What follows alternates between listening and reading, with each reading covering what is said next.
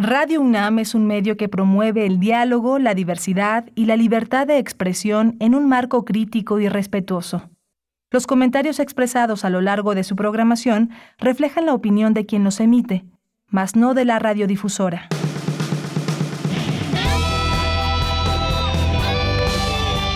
Prisma RU. Relatamos al mundo.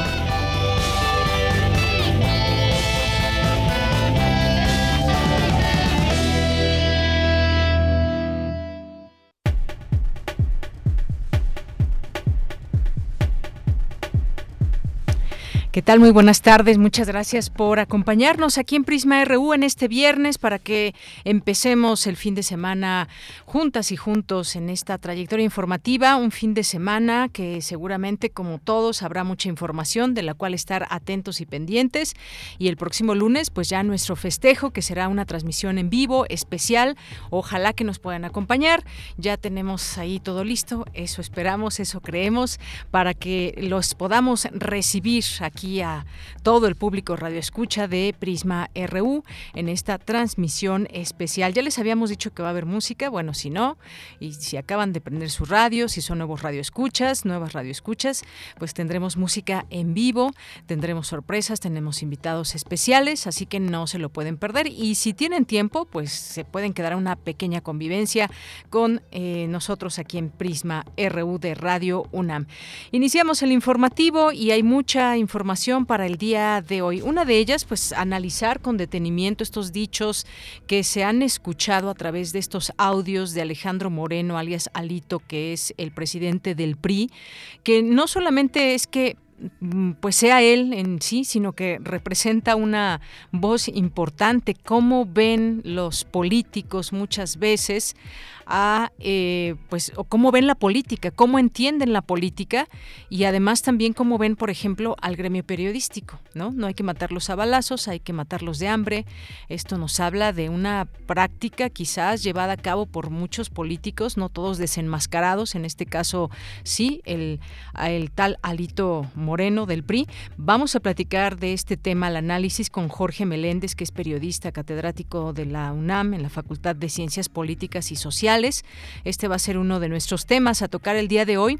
Otro más, pues, es el sargazo que invade muchas playas mexicanas en el sureste, entre ellas las de Quintana Roo, que hay pérdidas para el turismo, pero sobre todo también un tema de medio ambiente que es eh, importante conversar y platicar sobre ello, de dónde crece y llega tanto sargazo a las playas que le cambian completamente el cariz a las playas mexicanas, sobre todo las del Caribe que se ofertan y se venden por ese azul turquesa maravilloso, pero que ahora están invadidas de sargazo y hacen lo que pueden los empresarios, los hoteleros para tratar de frenar la llegada del sargazo, pero no siempre se logra por la cantidad de toneladas que llegan. Vamos a platicar de esto con una investigadora del Instituto de Limnología y Ciencias del Mar, Brigitta van Tussenbroek.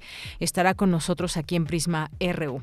Hoy es viernes y los viernes tenemos corriente alterna eh, unidad de investigaciones eh, periodísticas que hoy estarán con nosotros Violeta Santiago y Estefanía, que nos van a platicar sobre un trabajo que hicieron, del cual podemos escuchar un poquito del podcast que han hecho y ya dejemos que ellas nos platiquen de qué se trata. Hoy es viernes de Refractario RU con el maestro Javier Contreras, los temas de que han sido noticia en la semana. Al análisis los traemos en este espacio y cerraremos con Melomanía RU con Dulce Hueta. Así que quédese con nosotros aquí en Prisma RU. Le acompañamos desde Adolfo Prieto número 133 en la Colonia del Valle, que es aquí justamente donde los recibiremos, eh, las y los recibiremos en nuestra terraza de Radio UNAM. Le acompañamos en esta producción Marco Lubián, en la asistencia de producción Denis Licea, en las redes sociales Prisma RU Twitter, Prisma RU Facebook, Michelle González, Arturo González en los controles técnicos y aquí en el micrófono les saluda con mucho gusto Deyanira Morán. Gracias por estar con nosotros y desde aquí relatamos al mundo. Relatamos al mundo. Relatamos al mundo.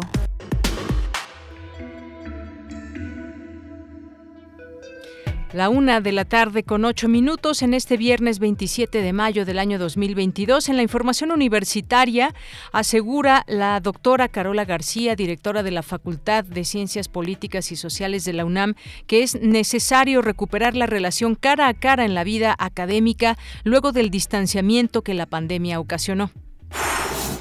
Las sedes de la UNAM en Chicago y Los Ángeles contribuyen al aprendizaje del español en los Estados Unidos, país que para el 2050 podría apuntalar al bilingüismo instan a conservar la cultura virárica y la zona sagrada de Viricuta, región diversa, disputada y en peligro. En la información nacional, la UNAM obtuvo un amparo para frenar las construcciones de tres torres de departamentos y una tienda de autoservicio en un terreno ubicado frente a Ciudad Universitaria. Los ministros determinaron que fueron ilegales los permisos otorgados a la empresa inmobiliaria. El presidente Andrés Manuel López Obrador firmó junto al gobernador de Sinaloa, Rubén Rocha, el plan, el plan de salud para el bienestar en ese estado. Tendrán acceso a un sistema de salud de calidad con médicos generales y médicos especialistas las 24 horas del día y los 7 días de la semana. Un juez aceptó revisar un amparo en contra del convenio para contratar a médicos cubanos. El juez José Luis Evaristo, del Estado de Puebla, admitió el amparo que presentó una persona quien asegura que el gobierno federal no ha verificado la calidad de los médicos que podrían llegar a nuestro país. Como parte de las estrategias de combate al sargazo en Quintana Roo, se instalaron barreras de contención, eh, de contención marina consideradas como la primera defensa para evitar que el alga llegue a la playa. Y en la información internacional, Argentina confirmó hoy un caso de viruela del mono. Es el primero que se registra en América Latina. Por su parte, la Organización Mundial de la Salud no recomienda vacunaciones masivas contra la enfermedad, de la que se han registrado cerca de 200 casos en países no endémicos. Hoy en la UNAM, ¿qué hacer y a dónde ir?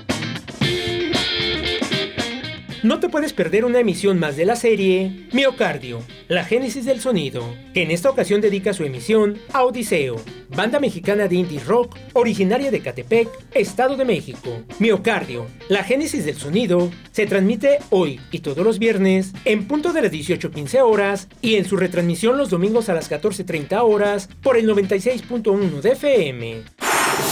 Te recomendamos la obra de teatro Paisaje escénico sobre la crisis climática, original del Laboratorio de Artistas Sostenibles. Esta pieza es una provocación para destapar la urgente necesidad de replantear nuestra relación con el entorno, específicamente con el mundo natural, así como repensar los modos de vida de la sociedad contemporánea, poniendo especial énfasis en la crisis climática por la que atraviesa nuestro planeta. La obra de teatro Paisaje escénico sobre la crisis climática forma parte de las actividades de la tercera edición de la LEP, Festival de Arte y Ciencia, y se presentará hoy viernes en punto de las 20 horas, mañana sábado a las 19 y el domingo a las 18 horas en el Teatro Juan Ruiz de Alarcón del Centro Cultural Universitario. Consulta la cartelera en las redes sociales de Teatro UNAM y el ALEP, Festival de Arte y Ciencia. La Dirección General de Atención a la Comunidad de la UNAM organiza el Reciclalep, jornada de donación y acopio de residuos de aparatos eléctricos y electrónicos, donde se recibirán televisores, refrigeradores, radiotransmisores y demás aparatos electrodomésticos, así como equipo de cómputo, el cual será rehabilitado en colaboración con la Facultad de Ciencias a través del programa Ciencias Te Conecta, que ofrece en préstamo equipo de cómputo a alumnos de dicha facultad para realizar sus actividades académicas. El Reciclalep se lleva a cabo hoy, de 9 a 16 horas en el estacionamiento 3 de la zona cultural de Ciudad Universitaria. Para mayores informes consulta las redes sociales de la DEGACO y el ALEP. No olvides llevar tu cubrebocas.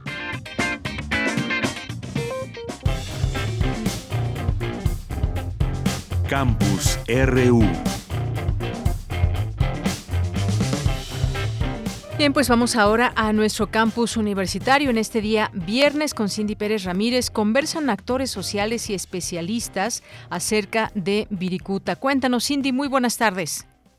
Deyanira, es un gusto saludarte a ti y a todo el auditorio en este viernes. Uricuta es un semidesierto de más de 140 mil hectáreas que se encuentra en San Luis Potosí. Es uno de los territorios más sagrados de la cosmogonía de los Huiráricas, ya que según sus creencias, la creación del mundo ocurrió en dicho sitio. Los Huiráriti han acumulado un conocimiento profundo de esta región durante sus peregrinaciones. Es por ello por lo que instaron a seguirla preservando. Durante la conferencia realizada en el marco del Festival Eralef, Viricuta, un acuerdo de vida. Escuchemos a Óscar Cabello Domínguez, portavoz designado por el Comité por el Cuidado y Defensa del Agua y de la Tierra de 14, quien habló del significado de Wirikuta como lugar de nacimiento de la vida. Donde nace el sol es en, en Wirikuta, donde nace el hermano mayor y deja todo. El Hikuri es la huella del, hermano mayor que es que, dejó, nosotros le, llamamos rastros de los cacoyaris, ¿no? Por donde pasaron los, los ancestros dejando huellas y uno de las huellas, el hermano mayor es el Hikuri, ¿no? Invencible porque a pesar de que hay saqueos y tantas cosas que le pasa, el Hikuri sigue existiendo. Wirikuta es, es el núcleo de todos los lugares sagrados porque cuando empiezas una ruta de, peregrinación, al término de tu, peregrinación, tienes que ir pasando, dejando ofrendas en todos los lugares sagrados, agradeciendo de, de la vida, de tu trabajo, de, los animales, de la familia, todo, ¿no? Especificar que cada lugar sagrado tiene su conserva, su, su, importancia, ¿no? Por su parte, Alfonso Valiente, académico del Instituto de Ecología de la UNAM, habló de la gran diversidad que existe en la región de Guricuta. En ella se concentran 329 especies de cactus de las 1.500 que existen en el mundo. Es una región muy importante, con una distribución de especies de cactus eh, que son pequeños, que son como globosos, eh, del tamaño de un puño, quizás un poco más grande a veces, a veces forman colonias, pero ahí están las plantas más llamativas, los cactus más llamativos que existen en, el, pues en América eh, y en el mundo. ¿no? Y aparte hay un fenómeno que se da con otros grupos de plantas, que es que el fenómeno del microendemismo, es decir, algunas especies nada más se encuentran en, una pequeña región que puede ser del orden de 10 hectáreas. De Yanira cabe señalar que después de más de 30 días de caminata, la caravana de la dignidad y conciencia guerrárica llegó a la Ciudad de México para exigir al presidente Andrés Manuel López Obrador la restitución de más de 11.000 hectáreas de tierras comunales localizadas en los límites de Jalisco y Nayarit. Esta es la información que tenemos. Gracias, Cindy. Muy buenas tardes. Muy buenas tardes. Bien, pues ahí estas eh, eh, situación por la que se atraviesa eh, Viricuta y pues ahí estar atentos también de estas conversaciones con actores sociales, especialistas acerca de esto que estamos viendo también, una marcha, una manifestación y prácticamente muy conciso lo que están pidiendo. Vamos ahora con mi compañera Cristina Godínez. La UNAM contribuye al aprendizaje del español en los Estados Unidos. Cuéntanos, Cristina, buenas tardes. Hola, ¿qué tal, Deyanira? Un saludo para ti y para el auditorio de Prisma RU. Al participar en la conferencia La labor de las representaciones de la UNAM en los Estados Unidos, las experiencias de las sedes de Chicago y de Los Ángeles, la directora del Centro de Estudios Mexicanos UNAM Los Ángeles, Silvia Núñez García, expresó que el trabajo en las sedes universitarias en la Unión Americana es un proyecto ambicioso y bondadoso por el carácter de gratuidad de la UNAM la Universidad Nacional Autónoma de México se ha constituido en una marca, ¿sí? Y lo digo así porque hay que entender cómo está estructurada la educación superior en los Estados Unidos. La educación superior es básicamente en los Estados Unidos una industria, ¿sí? Pero nosotros llegamos con una misión que es esencialmente social. La demografía, y estos son datos de Estados Unidos, apunta que para el año de 2050 los Estados Unidos serán el país en el mundo con el mayor número de hispanoparlantes. en la actualidad lo es México, pero debido al crecimiento de la comunidad latina en los Estados Unidos, pues el resultado eh, eh, es que este país, Estados Unidos, estaría, podríamos decir, apuntalando el bilingüismo. Guillermo Pulido González, director de la Escuela de Extensión UNAM Chicago, expuso que la universidad tiene más de un siglo de presencia académica y cultural en los Estados Unidos, desde la fundación de la denominada Escuela de Verano establecida en 1921 por José Vasconcelos y se apuesta por la educación y el apoyo a la comunidad mexicana y latinoamericana. Esta es una de las partes sustantivas, diría yo, de lo que realizan las sedes en Norteamérica, ¿no? por los millones de a personas eh, que viven en este país, sean ya de origen, eh, nacidas en este país, pero sean de origen mexicano o latino, o aquellos inmigrantes que vienen continuando y solidarizándonos con ese espíritu vasconcelista, por mi raza hablará el espíritu, y latinoamericano por su parte, Fausto Quintana Solórzano, coordinador del Centro de Relaciones Internacionales de la Facultad de Ciencias Políticas y Sociales, comentó que con las representaciones en Estados Unidos, la UNAM apuesta a la educación de las y los mexicanos y latinoamericanos. De Yanira, este es mi reporte. Buenas tardes. Muchas gracias, Cristina Godínez. Vamos ahora con la siguiente información de Dulce García. Analizan en la Facultad de Ciencias Políticas y Sociales los cambios que la pandemia ocasionó en la vida académica, que seguramente fueron muchos. Cuéntanos, Dulce, buenas tardes. Deyanira, muy buenas tardes a ti al auditorio de Prisma RU. Con la llegada de la pandemia de COVID-19, los usos académicos cambiaron. La Internet implicó que nos relacionáramos más a través de medios a distancia. El cierre de las instalaciones escolares modificó la vida cotidiana, lo que fue más difícil para los jóvenes. El haber privilegiado el uso de los objetos que permitieron estar a distancia dejó ver que esa tecnología acompañará a partir de ese entonces a todas las generaciones de estudiantes futuras. Así lo dijo la doctora Carola García, directora de la Facultad Facultad de Ciencias Políticas y Sociales de la UNAM al inaugurar el coloquio La Cultura Digital Académica en tiempos de COVID. Y bueno, la pandemia vino a acercarnos mucho más de una manera que no hubiéramos deseado, pero rápidamente académicos, estudiantes, pues nos tuvimos que poner al día. Fue el primer acercamiento de muchísimos académicos con estar en clases a distancia se dieron un montón de cursos aquí en la facultad para los académicos. La directora de la Facultad de Ciencias Políticas y Sociales de la UNAM dijo que un reto que también se tuvo que enfrentar es que no todas las personas tuvieron el mismo acceso a la tecnología, lo que dejó ver desigualdades sociales y económicas y en donde la UNAM trató de brindar un amplio apoyo. No todo el mundo tenía un dispositivo con la velocidad requerida, no tenían una conexión a Internet, la, la tecnología cuesta, no es un servicio gratuito y entonces había que pagar un modem, había que pagar la conexión, había que tener un dispositivo que permitiera estar conectados. Y bueno, esto también hizo visible, y no solamente para los alumnos, también para los profesores. La UNAM tuvo que implementar todo un sistema de préstamo de tabletas y también de modems para localidades donde no había conexión o no había posibilidades económicas también de conexión. Esto es algo que acompaña el uso de las tecnologías, la brecha económica y la brecha digital y también la alfabetidad digital, porque pues no todos tenemos el mismo conocimiento, las mismas capacidades. De Yanira, auditorio de Prisma RU, la doctora Carola García dijo que con la ruptura de los espacios tradicionales en las aulas, la imagen del profesor frente al grupo también cambió, pero que se debe recuperar la relación cara a cara. Añadió que la UNAM cuenta con diversos proyectos de investigación en los que pueden trabajar en conjunto académicos y alumnos, de tal manera que se genere más información sobre lo que ha sucedido con la educación durante la pandemia de COVID-19, pero también también con la vida cotidiana de cada uno de ellos. Esta es la información. Muy buenas tardes. Gracias, Dulce. Buenas tardes. Porque tu opinión es importante, síguenos en nuestras redes sociales, en Facebook como Prisma RU y en Twitter como arroba PrismaRU.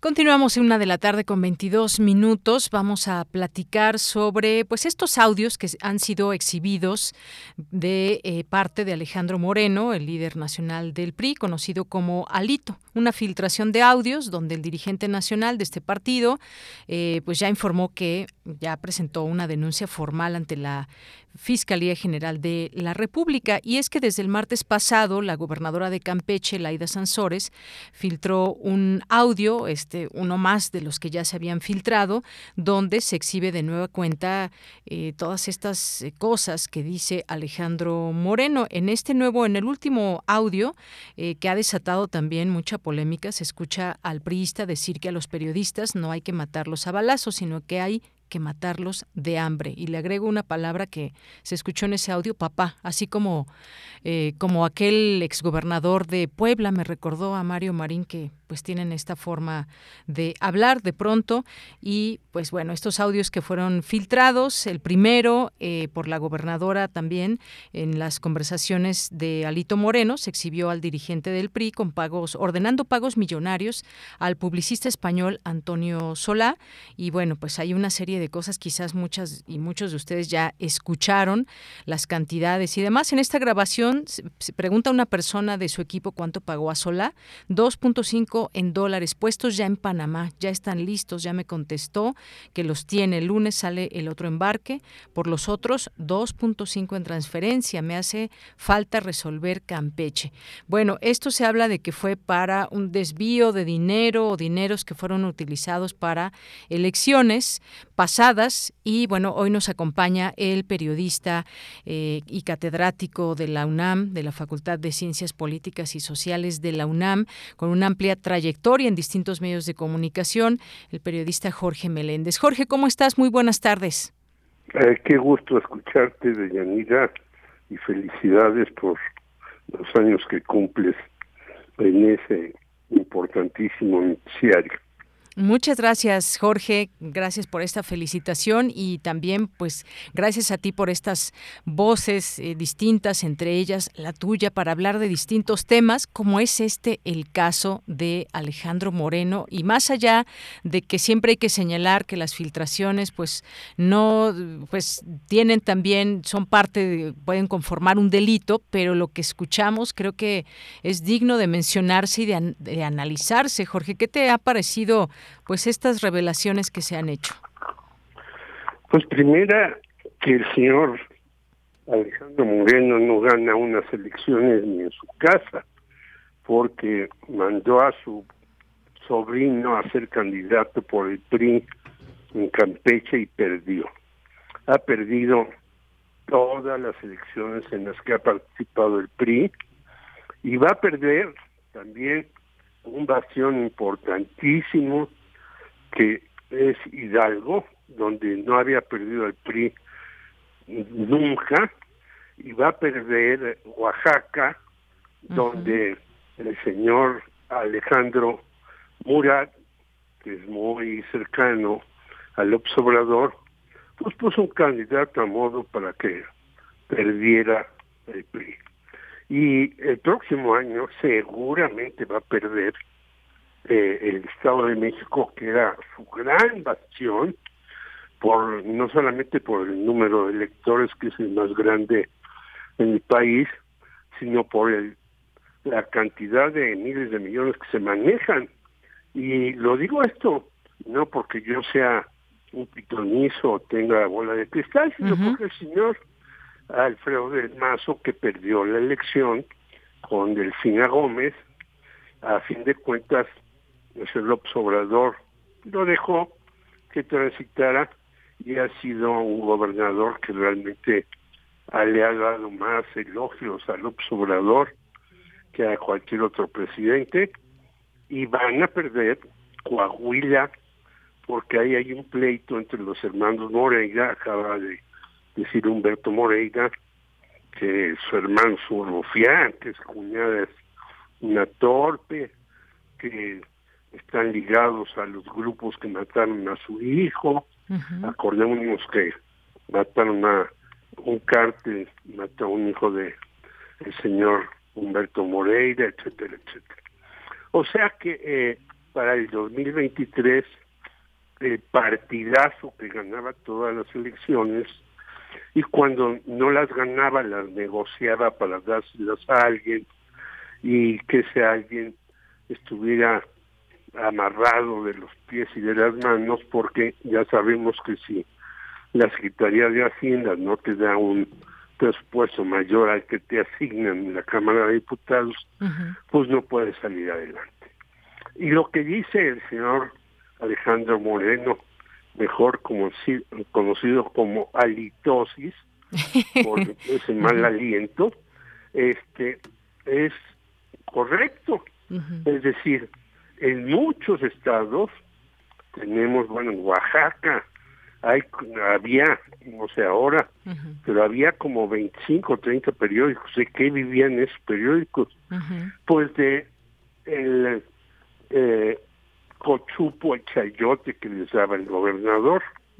En Puebla, que yo conozco bien, hay un montón de periódicos. ¿De qué viven esos periódicos?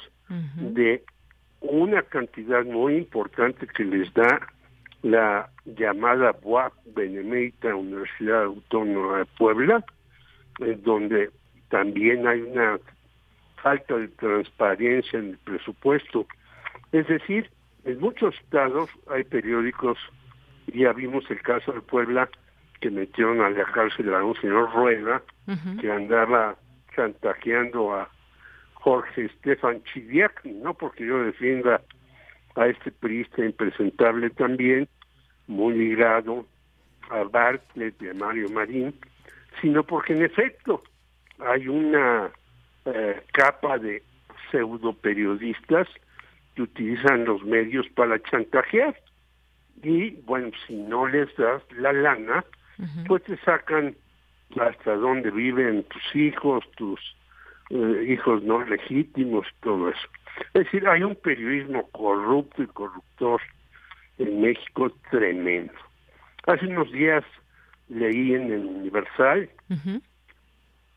qué horror, gastaron medio millón de pesos por llevar los restos de Arnoldo Martín Verdugo a la rotonda de los hombres ilustres. Es inconcebible que el gobierno de López Obrador gaste esto y demás y al día siguiente tienen que sacar una especie de editorial diciendo no, nosotros en los años 70 invitamos a Arnoldo Martínez Verdú a colaborar, lo cual es cierto, en el Universal.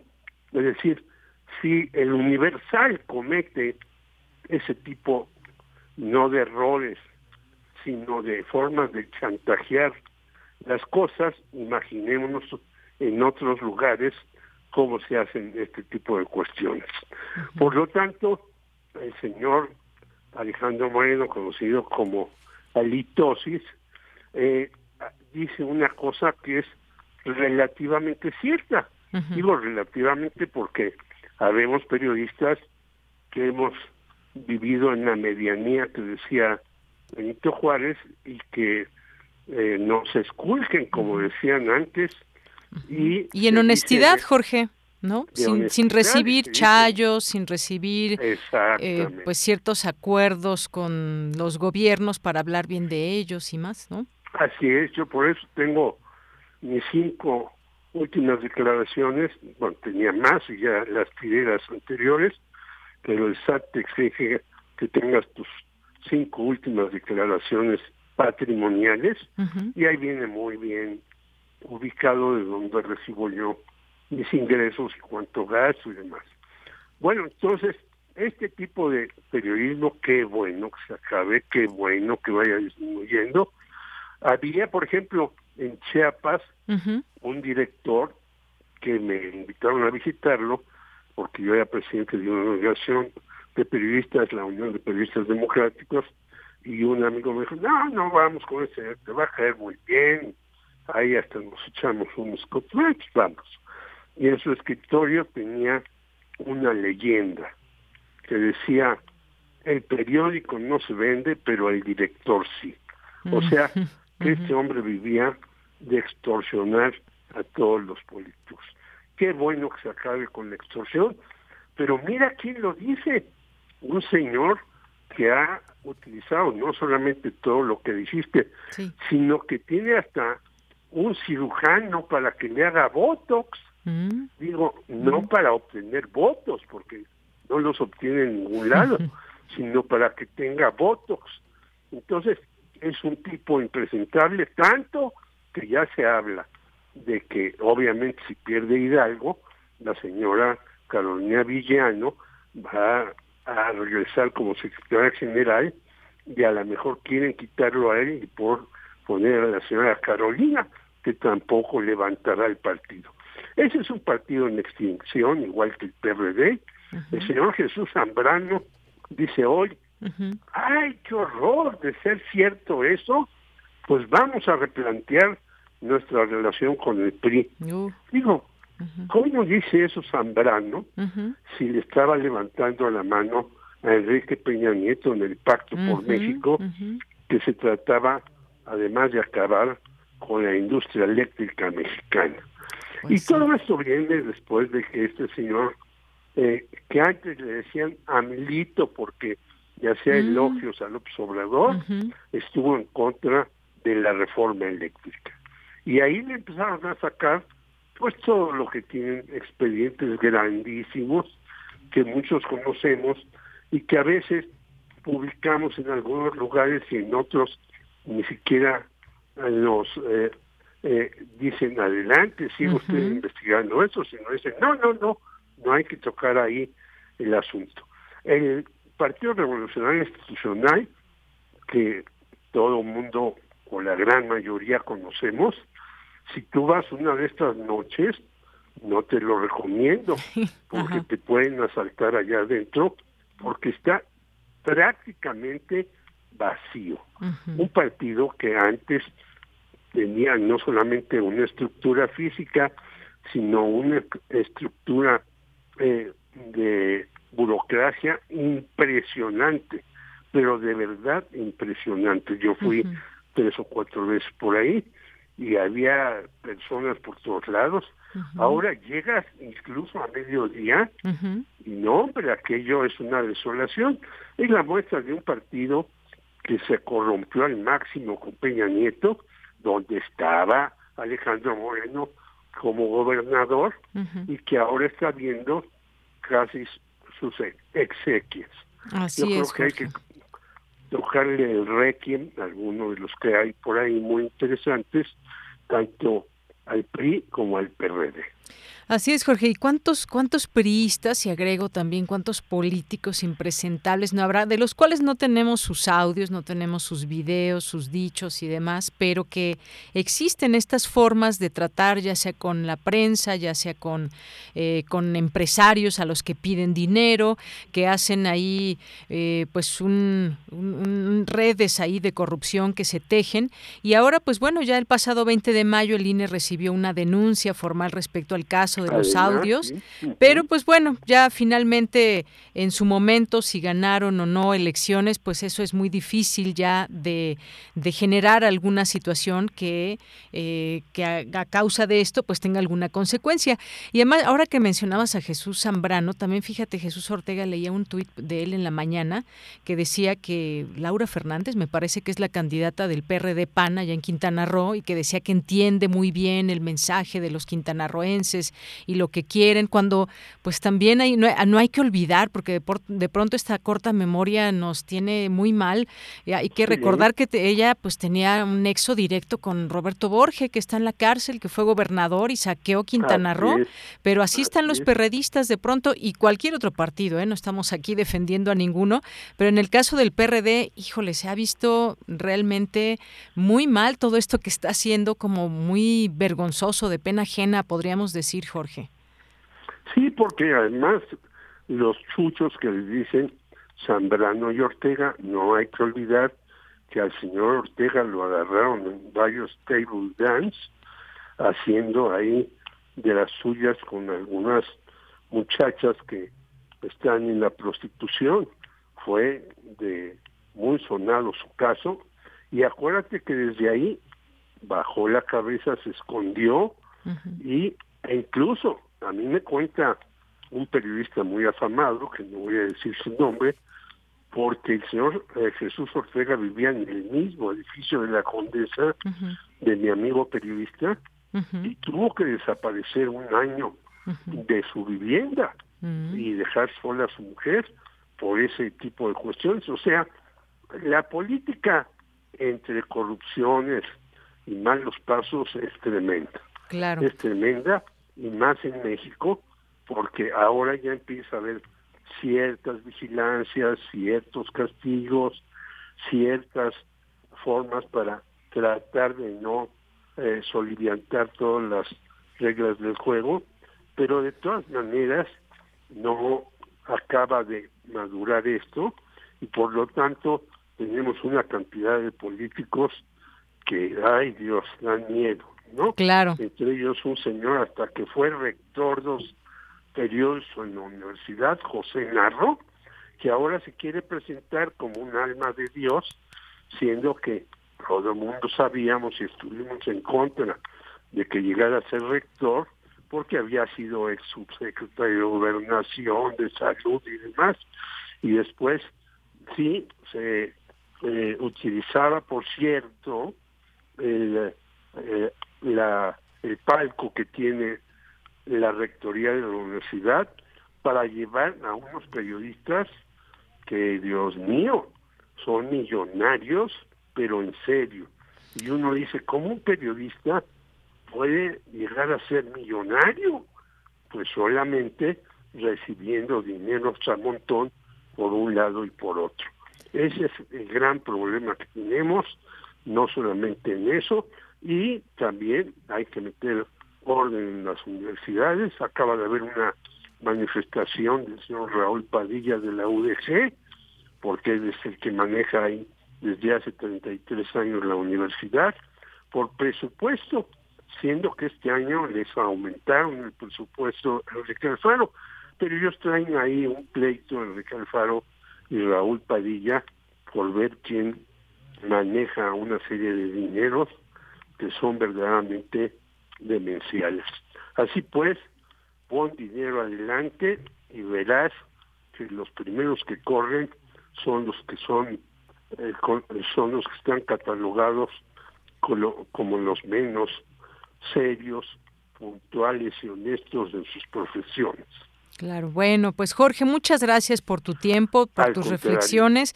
Y además en tiempos de elecciones se ven muchas cosas de estas de que de pronto cómo subsisten tales o cuales medios, hay campañas en varios estados y pues seguramente no tenemos estas grabaciones, pero se están dando muchas de estas cosas en este momento, yo te doy tanto y entonces me ayudas para enarbolar mi candidatura y más cosas que suceden todos los días, el pan de cada día de la política política y ha pasado, pues yo creo que en todos los partidos. No hay quien se salve. Hay, yo sí creo que puede haber políticos honestos, pero pues de pronto no son tan visibles como estos tan impresentables. ¿no? Nos faltan dedos exactamente, pero sí estos tan impresentables como el caso hoy que trajimos a la conversación de Alejandro Moreno, alias Alito, tú dices alitosis. Muy bien, Jorge, pues muchas gracias. Un gran abrazo, muchas gracias y felicidades nuevamente a ti y a Radio NAM porque justamente son las radiodifusoras que necesita el país para saber con precisión qué está pasando en México. Un abrazo nuevamente. Muchas gracias. de Yanira. Hasta luego. Un abrazo. Gracias, Jorge. Jorge Meléndez, periodista catedrático de la Facultad de Ciencias Políticas y Sociales de la UNAM. Continuamos. Tu opinión es muy importante. Escríbenos al correo electrónico prisma.radiounam@gmail.com. Bien, pues continuamos, continuamos. Hay otro tema que queremos tocar el día de hoy, que queremos abordar y que tiene que ver con el aumento de sargazo. ¿Es la época o no de sargazo? ¿Cómo ha estado en otros años? ¿Preocupa esto para las personas que van a, a la playa y que se encuentran con este escenario? ¿Afecta al turismo? ¿Afecta a los ecosistemas también? Y este año es hasta ahora la temporada de mayor recale de sargazo en los últimos cuatro años, ya que se tiene registrado el arribo de 13.443 toneladas de esta alga en el último mes. Vamos a platicar, ya está en la línea telefónica, con la doctora Brigitta van Tussenbroek, que es investigadora en el Instituto de Limnología y Ciencias del Mar de la UNAM en la unidad Puerto Morelos. ¿Qué tal, doctora Brigitta? Muy buenas tardes. Muy buenas tardes, Denira. Mucho gusto. El gusto es nuestro, doctora. Pues cuéntenos un poco sobre esta situación, porque decíamos es un problema que sí afecta al turismo. Obviamente, pues llegan muchas personas con la idea de que van a encontrar una playa limpia, con el color que caracteriza a las playas de Quintana Roo, pero también esto afecta a los ecosistemas. Cuéntenos un poco sobre, pues, por qué se genera tanto sargazo, a veces unos años más, otros años menos, y si esto es algo, digamos, natural en cierta época del año o ya se ha salido, digamos, eh, de control porque hay afectaciones a ecosistemas. Cuéntenos, por favor. Um, bueno, es que el sargazo, lo que llamamos los afluencias masivas de sargazo, en la Caribe empezaron desde 2011 y son recurrentes. Entonces, quiere decir que algunos años llega más, otros años llega menos. Generalmente empieza en marzo o abril, cuando llega y tarda hasta octubre. Puede, puede variar los meses, porque depende cuánto sargazo hay en el océano. Ah, los las tendencias estacionales más o menos empezamos a, a entender un poquito mejor qué, qué las causa y por qué, son principalmente los vientos, pero por qué unos años llega mucho y otros años llega menos, yo creo que todavía no, no se ha resuelto.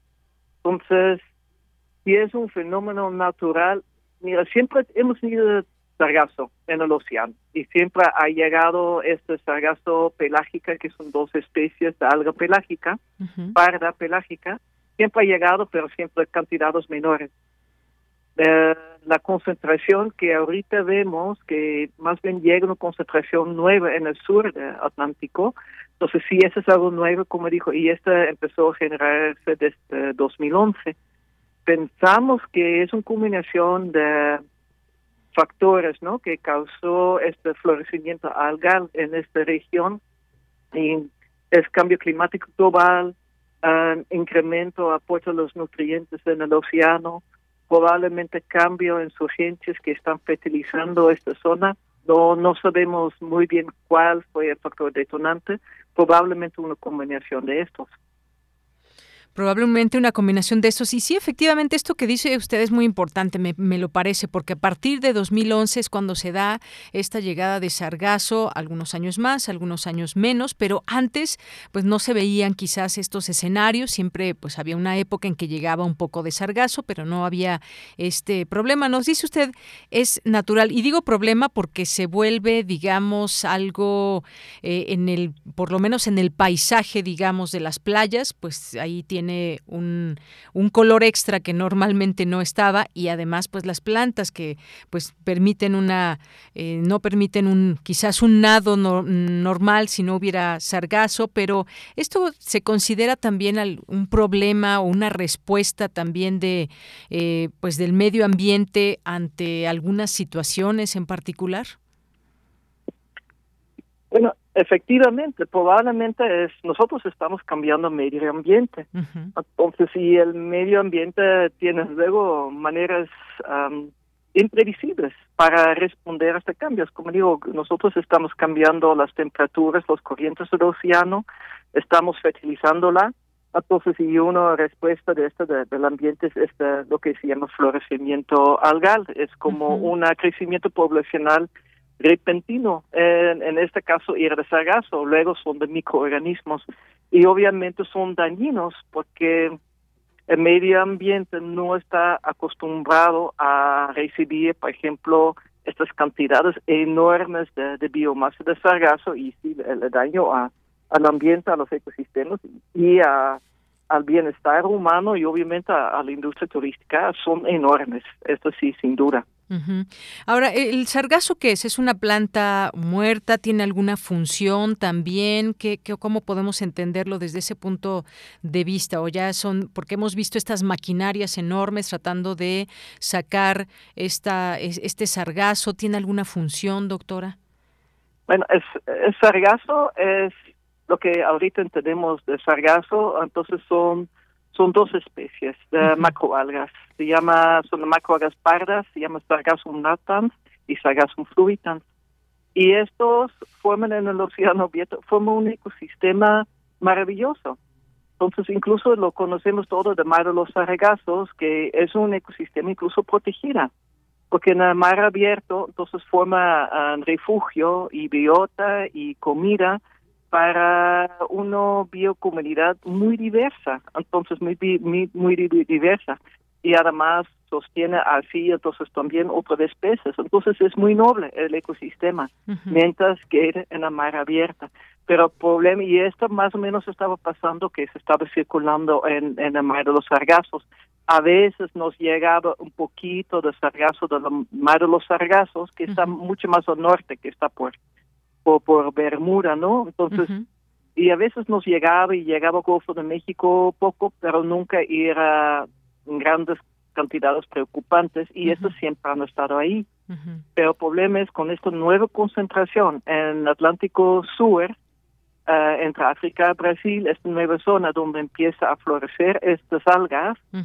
Entonces, estos, entonces solamente pasan, los masas pasan por, por el Caribe, Um, pero por los corrientes predominantes, pero los vientos lo llevan, gran parte de esa biomasa, no todo, pero gran parte lo llevan nuestras costas.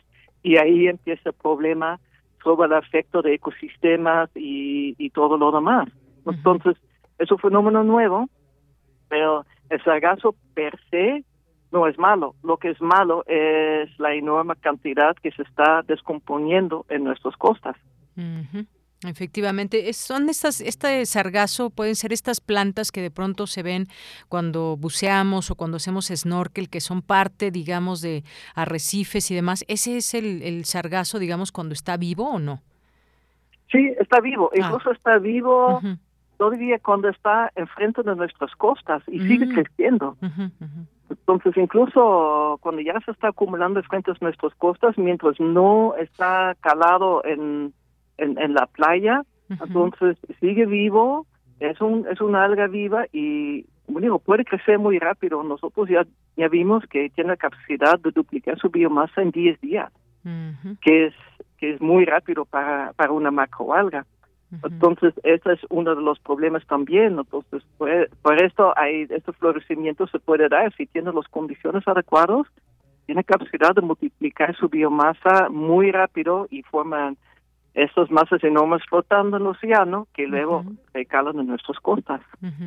Algo que estaban haciendo, digamos, en conjunto autoridades, hoteleros y demás, es poner una especie de barrera eh, que están pegadas a la costa, pero eh, pues decían que con, cualquier viento fuerte, pues el, el sargazo brinca estas barreras y llega finalmente a la costa. No ha sido, digamos, eh, suficiente ese tipo de barreras que tratan de impedir la llegada del sargazo a la costa. Las barreras funcionan, bueno, no funcionan con condiciones de, de mucha tormenta. En principio estaban mal diseñados, mal anclados, pero yo creo que en el transcurso de los años, yo creo que ya, ya, ya creo que ya poco a poquito se está aprendiendo y lo que hay no, no funciona mal. Uh, obviamente sí, a veces brinca y a veces retiene, pero eso son condiciones particulares. Pero la mayoría, de una manera u otra, sí funciona. Pero el problema es que la costa de Quintana Roo, bueno, donde llega el sargazo, yo creo que debe tener, bueno, porque hay secciones de costa que no llega mucho, pero con lo menos son, eh, yo creo que la costa total tiene casi 900 kilómetros, entonces donde llega, igual donde llega sargazo son 600 kilómetros y nada más hay barreras, eh, menos máximamente yo creo que son ni, ni a 100 kilómetros llega, ¿no? Mucho menos. Entonces, porque son nada más, son muy costosos tener los barreras, entonces nada más los hoteleros grandes pueden implementarla, que además tiene un costo no nada más de instalación de la barrera, también deben de pasar los barcos sargaceras, yo creo que con lo menos una vez al día, varias veces al día, para quitar el sargazo que queda atrapado en estas barreras, porque de otra manera obviamente no tiene caso, ¿no? Porque se está descomponiendo ahí y llega a la playa. Entonces, para proteger toda la costa de Quintana Roo y para proteger los ecosistemas y evitar que los ecosistemas se dañan, que al final de cuentas dan el servicio a, a, todos nosotros, entonces realmente las barreras no son la respuesta. Ya. No, y me imagino también porque muchas veces en, en, esta zona de playas hay, hay fauna también marina que puede quedar atrapada en el sargazo o también va cambiando ciertas eh, formas también, digamos que tiene de afectación al, ecosistema, porque hay muchos peces, por ejemplo, peces pequeños o peces un poco más grandes, incluso pues se han llegado a ver delfines. ¿Esto tiene también algunas consecuencias para la fauna, doctora? No sabemos muy bien todavía. Obviamente, uh, los peces que, que no pudieron escapar cuando ya llega ese gaso y se está descomponiendo en la costa y generan un ambiente anóxica que, que llamamos ya marea marrón de sargazo, que son los primeros 50 hasta 100 o un poquito más de metros de la costa, que, puede generar un ambiente completamente anóxica. Y todo que está ahí muere, que está en el fondo, pero a veces hay hay sardinas o juveniles de listas o algo así, cardúmenes muy grandes que, que tienden a aglomerarse en el sargazo, cuando ya justamente les toca este ambiente anóxica pueden morir inmediatamente. Pero ¿qué son las consecuencias para las poblaciones? No sé, pero obviamente es muy desagradable ver una masa de sargazo con, con, miles de peces muertos. O, otra otro punto es que los tortugas ya no ya no pueden pasar por los mazos de sargazo para llegar a su anidación y luego los tortugas bebés que, que ya eclosionan después tienen problemas de otra vez de, de, pasar todas esas masas que se están aglomeradas en la playa para llegar al mar. Em, para los individuos obviamente es, es muy malo. ¿Qué, ¿Qué significa a nivel poblacional? No, no sabemos todavía es que ese regazo está cambiando todo el ecosistema. Entonces está creando un ambiente más uh, eutrófico, entonces igual beneficia algunas especies de peces, a otros los mata, uh, beneficia unos, unos tipos de macroalgas que están a fondo, mata a los pastos marinos, está causando cambios que todavía está difícil de registrar cuál va a ser su impacto a, largo tiempo, pero que sí está cambiando el ecosistema. Claro. Bueno, pues por lo pronto hay algunas eh, playas, alguna esta línea de costa que está siendo afectada por el sargazo, Xcalac, Majahual, Siancán, Tulum, Playa del Carmen, Puerto Morelos y el sur de Cancún y la costa este y sur de Cozumel en distintos porcentajes. Ahora, ya para ir cerrando la entrevista, doctora, ¿por qué se concentra, digamos, en esta zona? O, también es que llega sargazo en esta manera en el norte, porque siempre vamos hacia el sur. ¿Por, por qué se concentra en esta, en esta zona? Ah, es que tiene cierta dinámica de llegar, porque mm. el sargazo está trasladado, se forma el florecimiento hasta el sur, entre África y Brasil. Luego está introducido por, los corrientes ya por los, los Antilles del Sur y luego ya está captado por la corriente de Caimán y la corriente de Caimán luego se, se convierte en corriente de Yucatán y de ahí eso es lo que empuja los masas hacia el sur, hacia el norte. Y a partir de esto, entonces, los vientos alisos uh, transporta el sargazo que, que, está que, que, está transportado por esta corriente de Yucatán frente a nuestras costas, los vientos que vienen del este, sureste, lo están trasladando a, a las costas.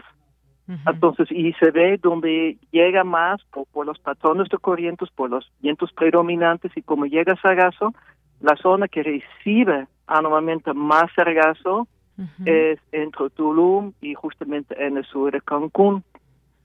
Ah, también la zona sur de Xcalac Mahahual también recibe pero menor cantidad, pero ahí tiene ah, luego, eh, pues como son sus ecosistemas, luego les puede afectar más porque los arrecifes están luego más cerca de la costa, entonces tienen menos chance de otra vez por la dinámica salir el sargazo y también allá hay mucho menos esfuerzo por, por parte de industria turística, por parte de los municipios, por parte de, de, SEMA también, para tratar de, de, eliminar el sargazo como sea, aunque sea en pequeñas cantidades, pero hay menos esfuerzo ahí, entonces yo creo que también por eso tiende a acumular mucho allá.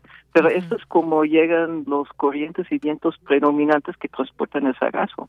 Bien, bueno, pues cuántas cosas que hay que entender con respecto a este tema. Por lo pronto tenemos ahora estas playas, ya vamos entendiendo también cómo es que se forma, por qué llega y a qué se enfrenta también toda esta, eh, eh, pues este, estos ecosistemas, que es una reacción y que pues de 2011 a la fecha ha tenido pues distintos momentos, unos años más, otros menos, pero característico que desde 2011 a la fecha se presentan estas situaciones.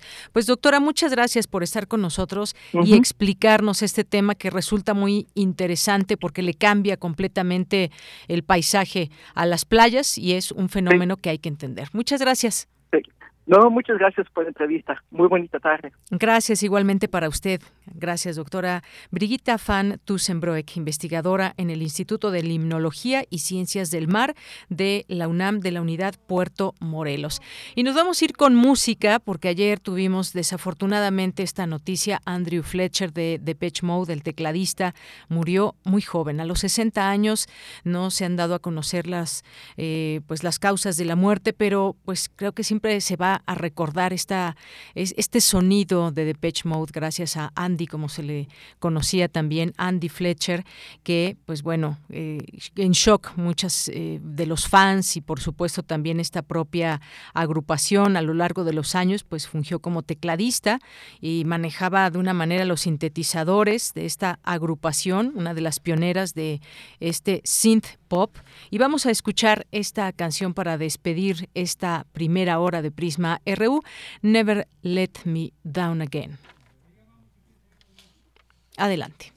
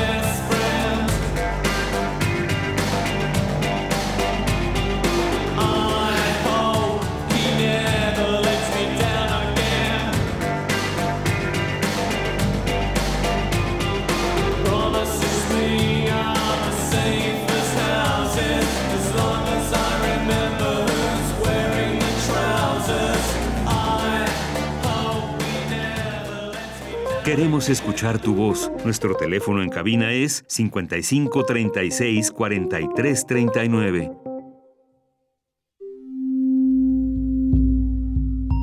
96.1 de FM.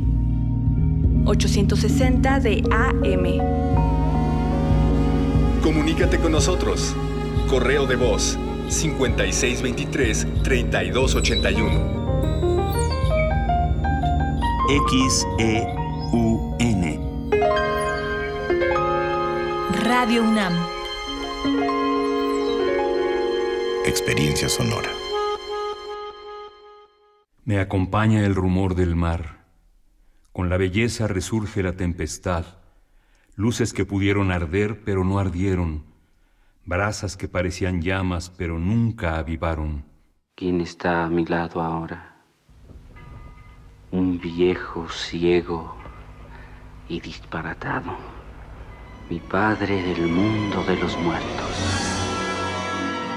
De la colección de ficción sonora de Radio UNAM, Memoria del Mundo de México de la UNESCO 2021, presentamos Ascuas, original de Samuel Beckett, traducción de Juan José Gurrola, sábado 28 de mayo a las 20 horas por el 96.1 de FM y en www.radio.unam.mx. Radio UNAM, experiencia sonora. Hace 40 años no existía el INE. Las elecciones las organizaba el gobierno. Esto no garantizaba ni la justicia ni la equidad en las contiendas electorales. El INE es valioso porque es como un referí dentro de las elecciones, tanto federales como estatales. El INE es valioso porque me garantiza una paz social. Porque me deja participar en las decisiones del país. Mi INE es valioso para mí porque mi INE soy yo. Y yo. Los nazis crearon las metanfetaminas para convertir a sus soldados en seres incansables y deshumanizados. Bajo su efecto, el ejército nazi inicia la peor guerra de la historia y crea los campos de exterminio. Hoy el cristal se usa para controlar la mente de jóvenes que buscan placer y la de jornaleros y maquiladores que buscan energía para trabajar día y noche. Busca la línea de la vida, 800-911-2000. Para vivir feliz, no necesitas meterte nada. Es muy tedioso hacer siempre lo mismo. No dejes que el aburrimiento apague tu imaginación. Escucha Escaparate 961 con los eventos culturales del momento. Viernes a las 15:15 horas por Radio UNAM. Entretenimiento y cultura. Radio UNAM. Experiencia sonora. Poesía, estambre de voces, lirios en verso y raigones de memoria. Para crear diversidad, a fecundar la tierra con la palabra. Bacal Nicté, Sembraste Flores, un encuentro con las lenguas indígenas. Segunda temporada. Estreno, jueves 2 de junio a las 10 horas por el 96.1 de FM. Radio UNAM, Experiencia Sonora. Prisma RU. Relatamos al mundo.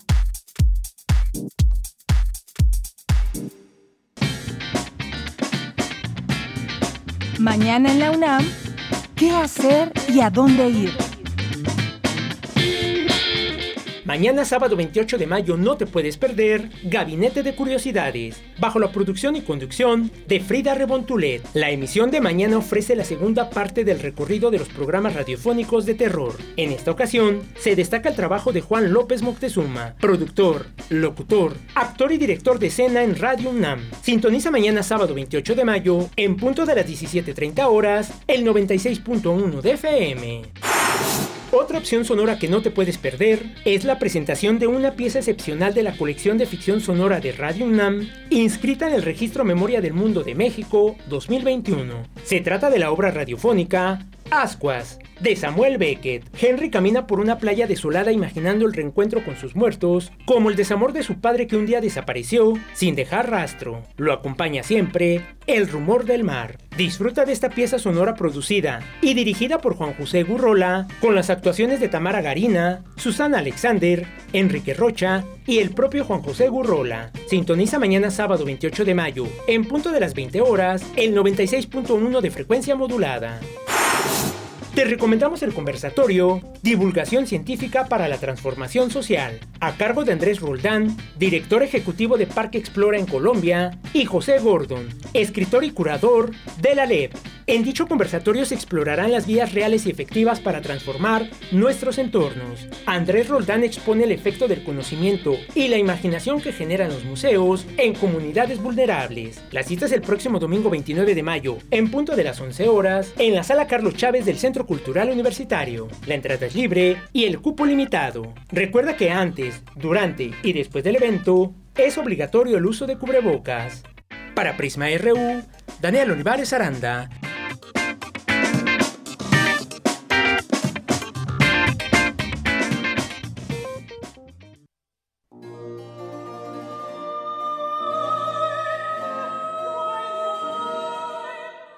Buenas tardes, estimados radioescuchas de Prisma RU. Les habla María Ortega Peterson, soy soprano, integrante del ensamble Divinia Chenti y el día de hoy quiero invitarles a nuestro concierto que cerrará el Festival de Música Antigua del Centro Nacional de las Artes, del CENARC. Los esperamos este domingo 29 a las 18 horas. El CENAR el día de hoy tiene disponibles cinco pases dobles, así que por favor comuníquense los interesados. Somos un ensamble conformado por dos cantantes, yo, María Ortega Peterson, Alicia Ayala Volado, soprano, y continuo, Tarcisio Alcalá en la guitarra barroca y el archilaúd, y la viola de a cargo de Rafael Sánchez Guevara. Nuestro concierto de este domingo vamos a abordar principalmente madrigales de Claudio Monteverdi, quien bueno es el padre de la ópera y uno de los compositores más representativos del barroco temprano. Algo súper interesante de este programa que se titula Pasiones y Tormentos es que la retórica del texto está íntimamente ligada a la retórica musical. Básicamente haremos repertorio italiano barroco temprano y repertorio inglés de Henry Purcell son duetos para dos voces iguales, aunque no somos iguales porque yo soy soprano y Alicia es mezzo, y lo que cambia es el color de voz, pero realmente el registro básicamente abarcamos el mismo. Es un repertorio bellísimo, de carácter más bucólico, pastoril y otras muy intensas, muy pasionales, muy amorosas, de despecho. Hay un par de madrigales eróticos. Programa muy interesante. Los invitamos a que nos acompañen en este festival que es uno de los festivales más importantes del país, tal vez el festival más importante de la Ciudad de México. Los esperamos ahí.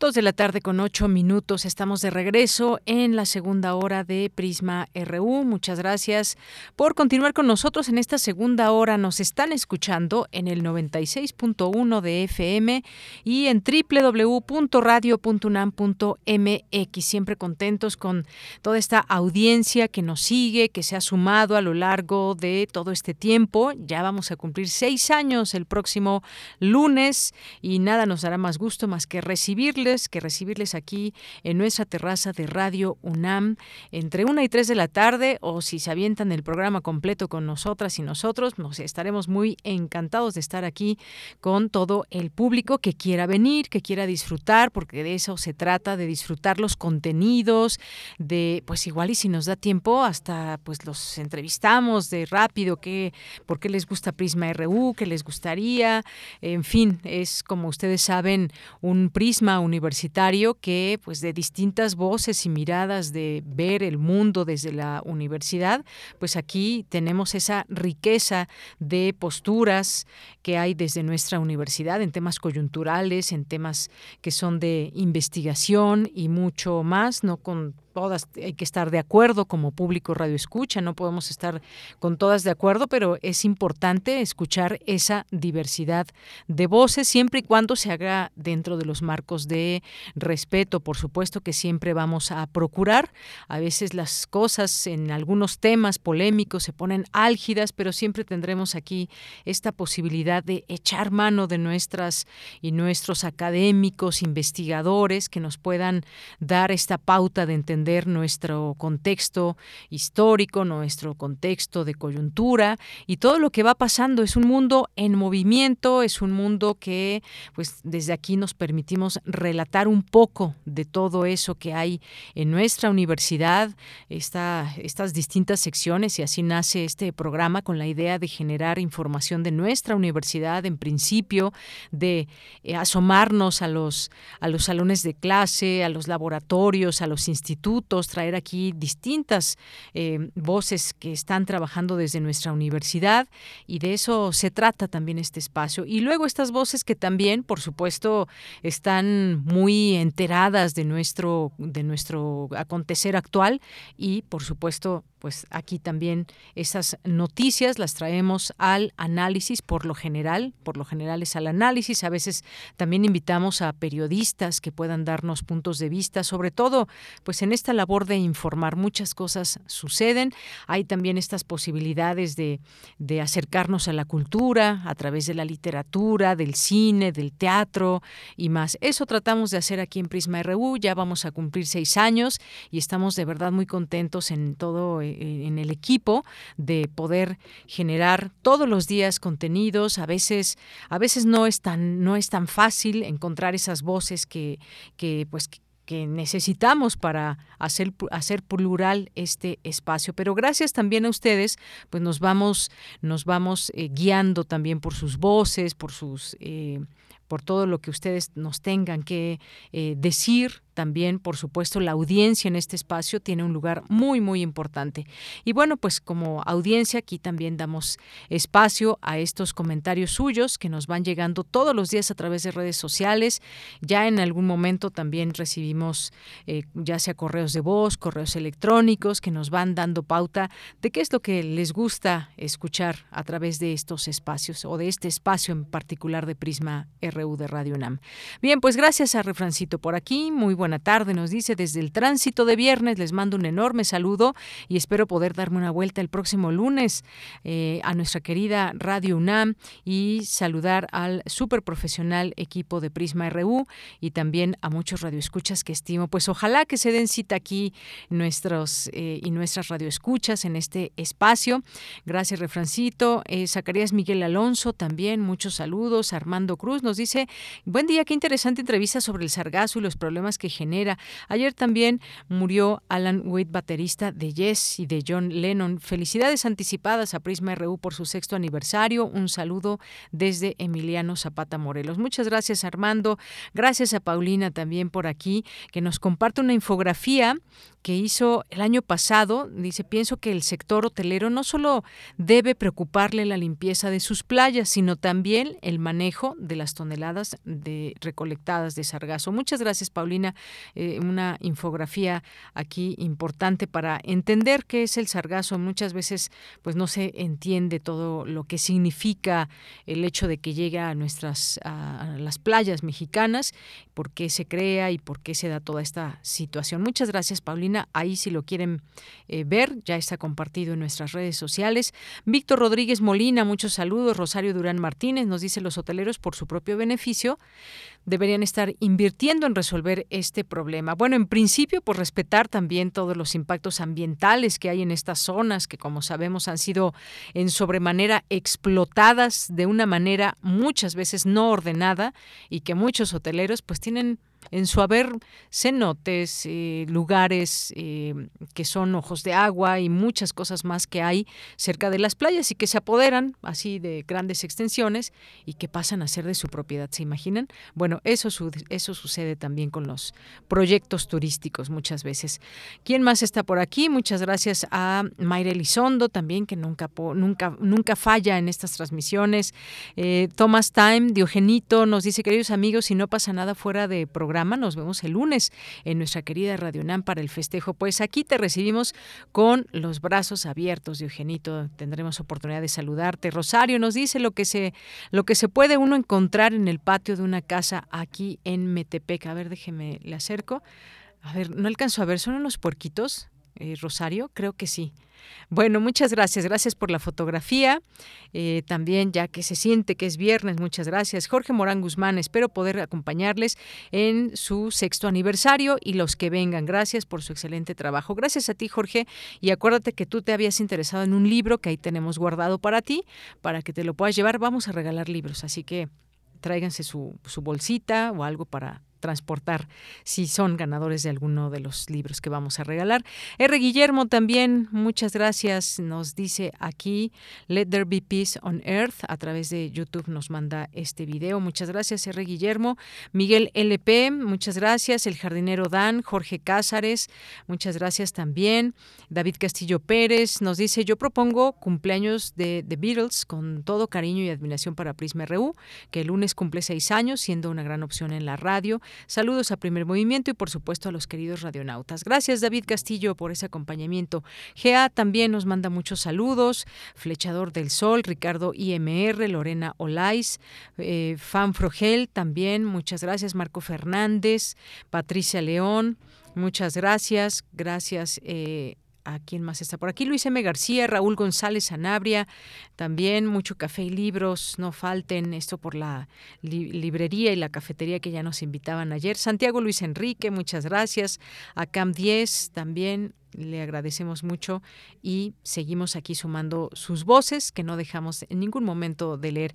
Cauyotl nos dice, no hay políticos buenos y eso es porque ni uno solo es eficaz en resolver los problemas de la ciudadanía, que es muy distinto a que haya políticos con intención de ayudar, pero el mismo sistema se los impide o los corrompe o se los come el sistema, ¿no, Ecauyotl?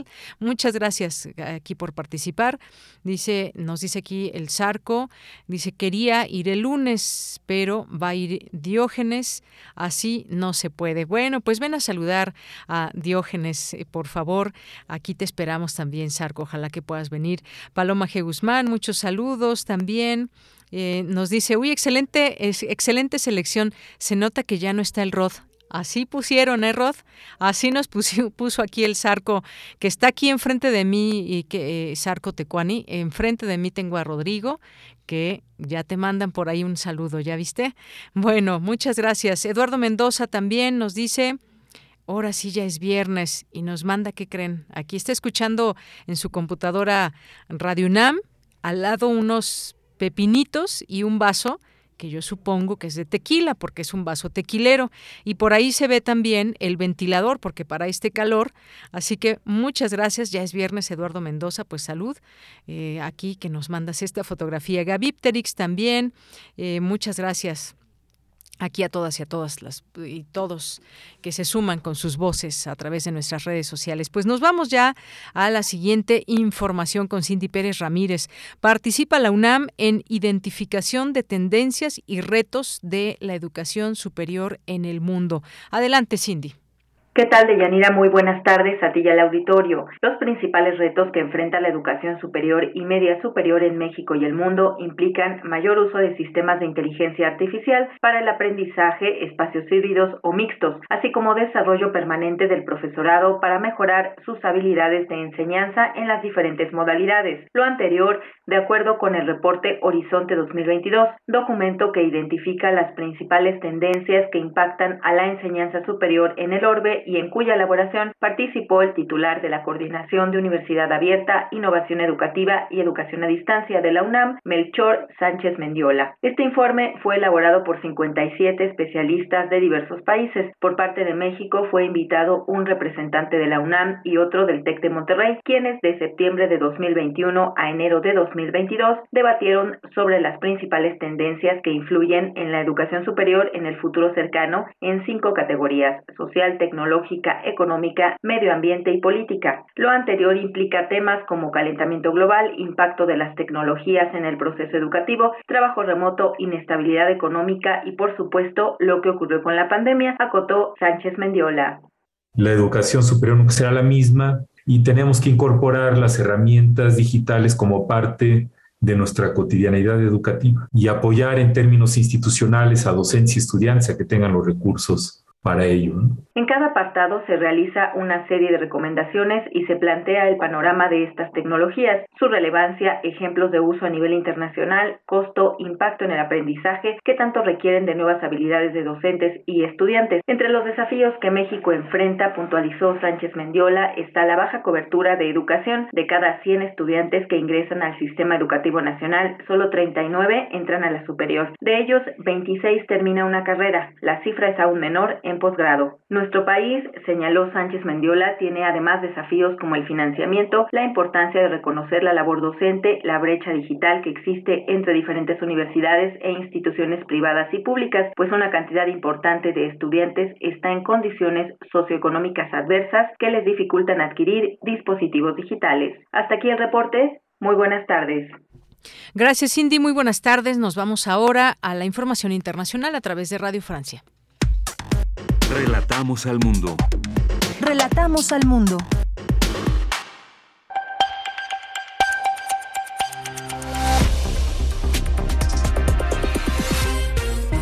Bienvenidos a este flash informativo de Radio Francia Internacional. Hoy es jueves 27 de mayo. En los controles técnicos nos acompaña Vanessa Lestrón. Vamos ya con las noticias más importantes de la jornada. Paola Ariza. Estados Unidos sigue conmocionado tras la tragedia en la escuela de Uvalde, en Texas, donde un joven de 18 años disparó y mató a 19 niños y dos profesoras el pasado martes. La policía de Texas recibió numerosas críticas por haberse demorado demasiado, cerca de una hora, en ingresar. Según videos y testimonios, los padres estaban desesperados esperando que la policía actuara mientras el autor de la masacre se encontraba dentro de la escuela. Víctor Escalón, del Departamento de Seguridad Pública de Texas, dijo que seguían investigando lo sucedido. Están pasando muchas cosas, muchas. Es una situación compleja. Están midiendo. Aproximadamente una hora después llegaron los equipos tácticos del control fronterizo de Estados Unidos hacen entrada, disparan y matan al sospechoso. Pese a la polémica por el porte de armas en Estados Unidos, la Asociación Nacional del Rifle tiene hoy su convención anual en Houston, a escasos 300 kilómetros de Uvalde. La organización sigue defendiendo el porte de armas y al contrario dice que la culpa de la tragedia, de la tragedia era del atacante, un criminal solitario y perturbado. Aumenta la tensión en las relaciones entre Estados Unidos y China. Las autoridades dijeron sentirse calumniadas por el discurso del secretario de Estado norteamericano Anthony Blinken, en el que estimó que Pekín representaba un riesgo para el orden mundial. Wang Webin, el portavoz del Ministerio de Relaciones Exteriores del país asiático, dijo además que este discurso difunde información falsa e interfiere en los asuntos internos de su país. Quedan menos de dos días para que, Colombia elija su presidente. Las elecciones de este domingo 29 de mayo podrían significar un giro histórico para el país y colocar al izquierdista Gustavo Petro en el poder, ya que los sondeos os muestran como favorito. El derechista Federico Gutiérrez se perfila como el rival más probable y en tercer lugar, pero muy cerquita, se encuentra el empresario Rodolfo Hernández. De regreso a Francia, contagiémonos de emoción como en las canchas del Roland Garros. El tenista argentino Diego Schwartzman se convirtió en el primer tenista masculino clasificado para los octavos de final del torneo tras vencer este viernes al búlgaro Grigor Dimitrov. Escuchemos a Diego Schwartzman. No cometí prácticamente errores, cometí nada, 15, 16 errores entre sets contra un jugador que tenés que salir largo, que tenés que ser agresivo cuando te da la oportunidad para que él no domine los puntos y creo que por eso jugué un gran partido desde mi lado.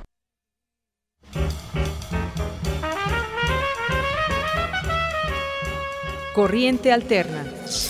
Periodismo veraz y responsable. Un espacio de la Coordinación de Difusión Cultural, UNAM.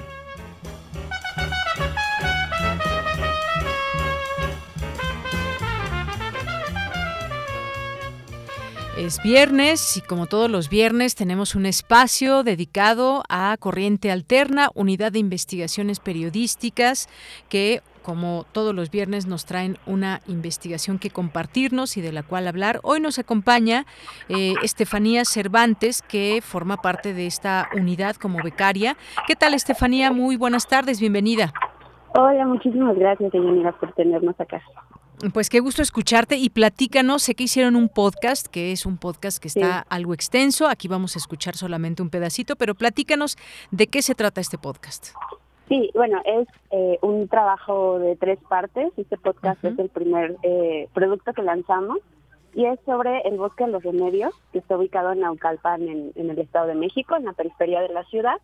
Y eh, pues tratamos de contar eh, no solamente como su historia, eh, este, lugar fue em, declarado como área natural protegida en 1938 y desde, desde ese entonces eh, ha perdido cientos de hectáreas, ¿no? O sea, ahorita le quedan menos del 25% eh, a raíz de muchísimas problemáticas entre eh, pues desarrollos inmobiliarios, asentamientos irregulares y bueno, un, un abandono institucional que encontramos totalmente y en el podcast platicamos un poquito, escuchamos también las voces de la gente que, que se ha dedicado muchísimo a defenderlo. Em, y pues, pues nada, la idea es como que conozcan también este lugar y que también eh, eh, de alguna manera eh, conozcamos estas historias porque al final son algo sistemático, ¿no? se, da en, en otros espacios naturales del país incluso.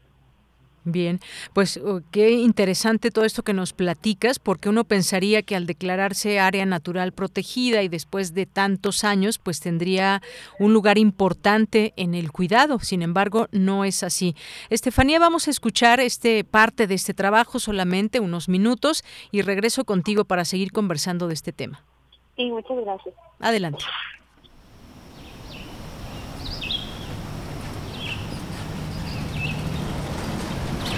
Así se escucha el bosque de los remedios, una mancha verde en el corazón de Naucalpan de Juárez, municipio del Estado de México, en el centro del país.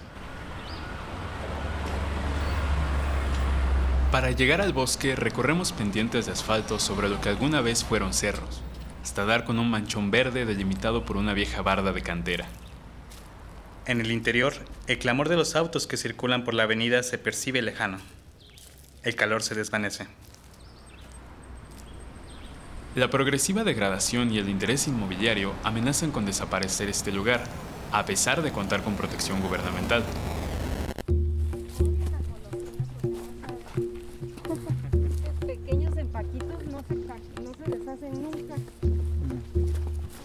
El bosque de los remedios está vivo, pero agoniza.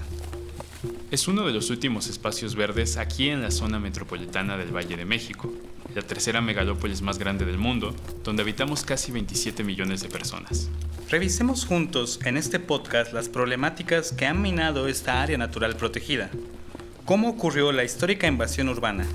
El deslinde de responsabilidades de autoridades gubernamentales y la idea de que este lugar no tiene valor ambiental. Corriente alterna.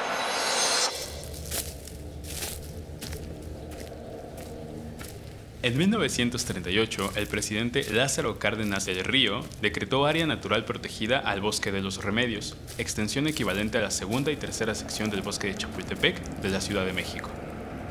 Pero en 80 años ha perdido tres cuartas partes de su territorio y actualmente solo el 2% se encuentra en un buen estado de conservación. Lograda por el ser humano. Eh, los dinosaurios cayeron por un meteorito, nosotros vamos a caer por nuestra inconsciencia e incultura. Eh, y el día de hoy el trabajo que estamos haciendo, les comentaba, es un trabajo sagrado en cuanto a que le vamos a ayudar a la naturaleza un poquito, regresarle un poco de lo mucho que nos da. Como cada último sábado del mes, desde hace seis años, algunos activistas ambientales del grupo Enchulame Río se reúnen en la explanada arenosa que hace de vestíbulo del Bosque de los Remedios. El grupo, que forma parte de la Asociación Civil Ecopil, llega equipado con costalillas, herramientas y semillas para limpiar y reforestar el lugar. Antes de iniciar la jornada, formamos un círculo para hacer un ejercicio de arraigo.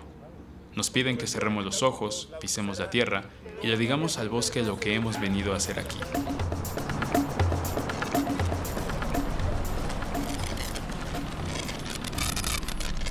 Corriente alterna. Bien, pues muchas gracias, gracias Estefanía por este trabajo que pues le pedimos a nuestro público que escuche de manera completa este trabajo que nos dices está en tres partes, que ya estos primeros minutos nos dan cuenta de lo que está pasando en este bosque de los remedios. ¿Qué más nos cuentas, Estefanía? Pues bueno, hoy eh, gracias al Festival de Lale eh, estrenamos también la segunda parte que es un corto documental donde pueden conocer un poquito más también a los a las y los defensores. Eh, y bueno, eh, dentro de un par de semanas vamos a estrenar el reportaje ya escrito en, eh, corrientealterna.unam.mx, donde también van a poder ver ya el, documental y también escuchar el podcast. El, el podcast ya lo pueden escuchar en, en la página de, de Festival del Ale, en la sala de podcast eh, y pues nada, estamos como muy emocionados de que, de que conozcan su historia, de que también se indignen con nosotros también para eh, pues comprender un poquito más desde dónde viene también esta crisis eh, pues del, medio ambiente. Claro que sí, y muy, eh, muy bueno ese trabajo también de parte de los defensores, quienes se unen y dicen, a ver, ¿qué está pasando en esta zona? Muchos vecinos del lugar. Eh, también ayer que estaba escuchando yo el podcast eh, completo, una, una periodista que vive por esta zona, que también se unió a estos trabajos y que, y que dan cuenta estos testimonios de cómo se intenta rescatar un área natural protegida y que pues es un, un llamado de atención, por supuesto, a las autoridades que no dan eh, todo este trabajo que se debe hacer en la zona para preservar, porque si algo necesitamos y más en las grandes ciudades, en las grandes urbes, pues es conservar estos lugares que son los grandes pulmones de, de las ciudades, Estefanía. Sí, totalmente. Por eso, bueno, nuestro nuestro trabajo se llama así, Los Remedios, el último pulmón de Naucalpan, precisamente porque es un espacio que eh, brinda muchísimos servicios ambientales, no solamente a la zona de Naucalpan, sino también a, la ciudad. Como te comentaba, pues es un espacio no tan lejano del de, norte de la ciudad, está muy cerquita de lo que es periférico norte y pues también, ¿no? También le brinda muchísimo a, a esa zona de la ciudad, ¿no? Que tanto lo necesita. Claro que sí.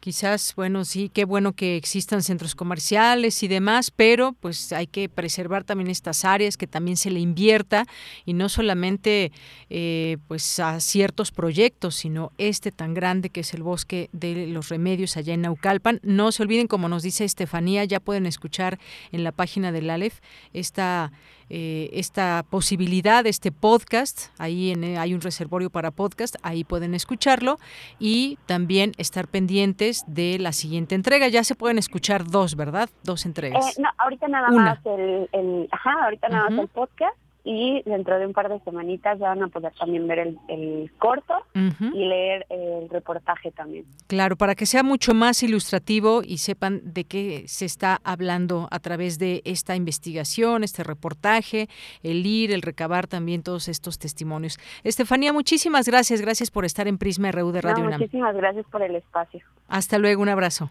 Gracias, hasta luego. Bien, pues parte de esta unidad de investigaciones periodísticas, Estefanía Cervantes es becaria de estas, eh, ya me parece tercera generación que hay de eh, jóvenes becarias y becarios que también proponen distintos temas en torno a lo que va pasando en el entorno, en el entorno de nuestra ciudad, del país y muchas coberturas que van sumando, muchas investigaciones y aquí siempre estamos atentos y atentos para pues ver qué es lo que proponen cada, cada semana. En su página pueden encontrar también todos estos trabajos en la página de corrientealterna.unam.mx. 2 con 34. Porque tu opinión es importante, síguenos en nuestras redes sociales, en Facebook como Prisma RU y en Twitter como arroba PrismaRU. Colaboradores RU. Bien, pues nos vamos ahora con Javier Contreras en Refractario RU, que es la sección que tenemos los viernes con él. El maestro Javier Contreras es maestro en Derecho y es profesor de la Facultad de Derecho y de la FES Acatlán. ¿Qué tal, Javier? ¿Cómo estás? Muy buenas tardes. Hola, ¿qué tal, Deyanera? Muy buena tarde para ti y para todo nuestro mal auditorio en Prisma RU. Agradecemos mucho esta nueva cortinilla y pues vamos cerrando la semana para eh, tener estos últimos temas de agenda, vale la pena considerar y resaltar lo que ha ocurrido en las últimas horas en el Congreso local de la Ciudad de México. Este es un debate que ha llevado ya bastantes meses desde que el presidente López Obrador ha anunciado en buena medida parte de su desconfianza y por otra parte su intención de tener un modelo democrático desde su perspectiva más funcional e eso involucra la reducción de funciones dentro de los institutos electorales, empezando por el INE, pero también tocando a los organismos públicos locales, es decir, los institutos electorales locales de cada entidad federativa. Y ahora, como primero en la fila, le tocó el turno al Instituto Electoral de la Ciudad de México, donde se ha planteado una senda reforma que promueve la mayoría legislativa de acá el Congreso local, donde se busca reducir o eliminar de tajo varias unidades técnicas con las que cuenta esta institución. Es muy importante hacer notar y decir que estos organismos son órganos constitucionales autónomos a nivel local y que dependen en todo caso también del Instituto Nacional Electoral, cuando menos en tanto su forma política. No obstante, La definición, sus atribuciones plenas y la cantidad de direcciones, unidades y compañía que integran estas instituciones dependen de los códigos electorales locales de cada entidad federativa. Por lo tanto, este Congreso local tiene la potestad de modificarle en parte la estructura y algunas de sus funciones. Hay muchas personas, entre ellas consejeras y consejeros del mismo OPLE que se han expresado muy en contra de este proyecto de reforma. Me parece que efectivamente existe una duplicidad de funciones en varias áreas y que eso se tiene que revisar con detenimiento, pero también eliminar algunas unidades técnicas, como puede ser la unidad de género y derechos humanos, me parecería no solamente incorrecto, sino un error y una contradicción muy dura dentro de un gobierno que se vende, o mejor dicho, de una mayoría legislativa que se vende como defensora y protectora de derechos humanos y de las minorías.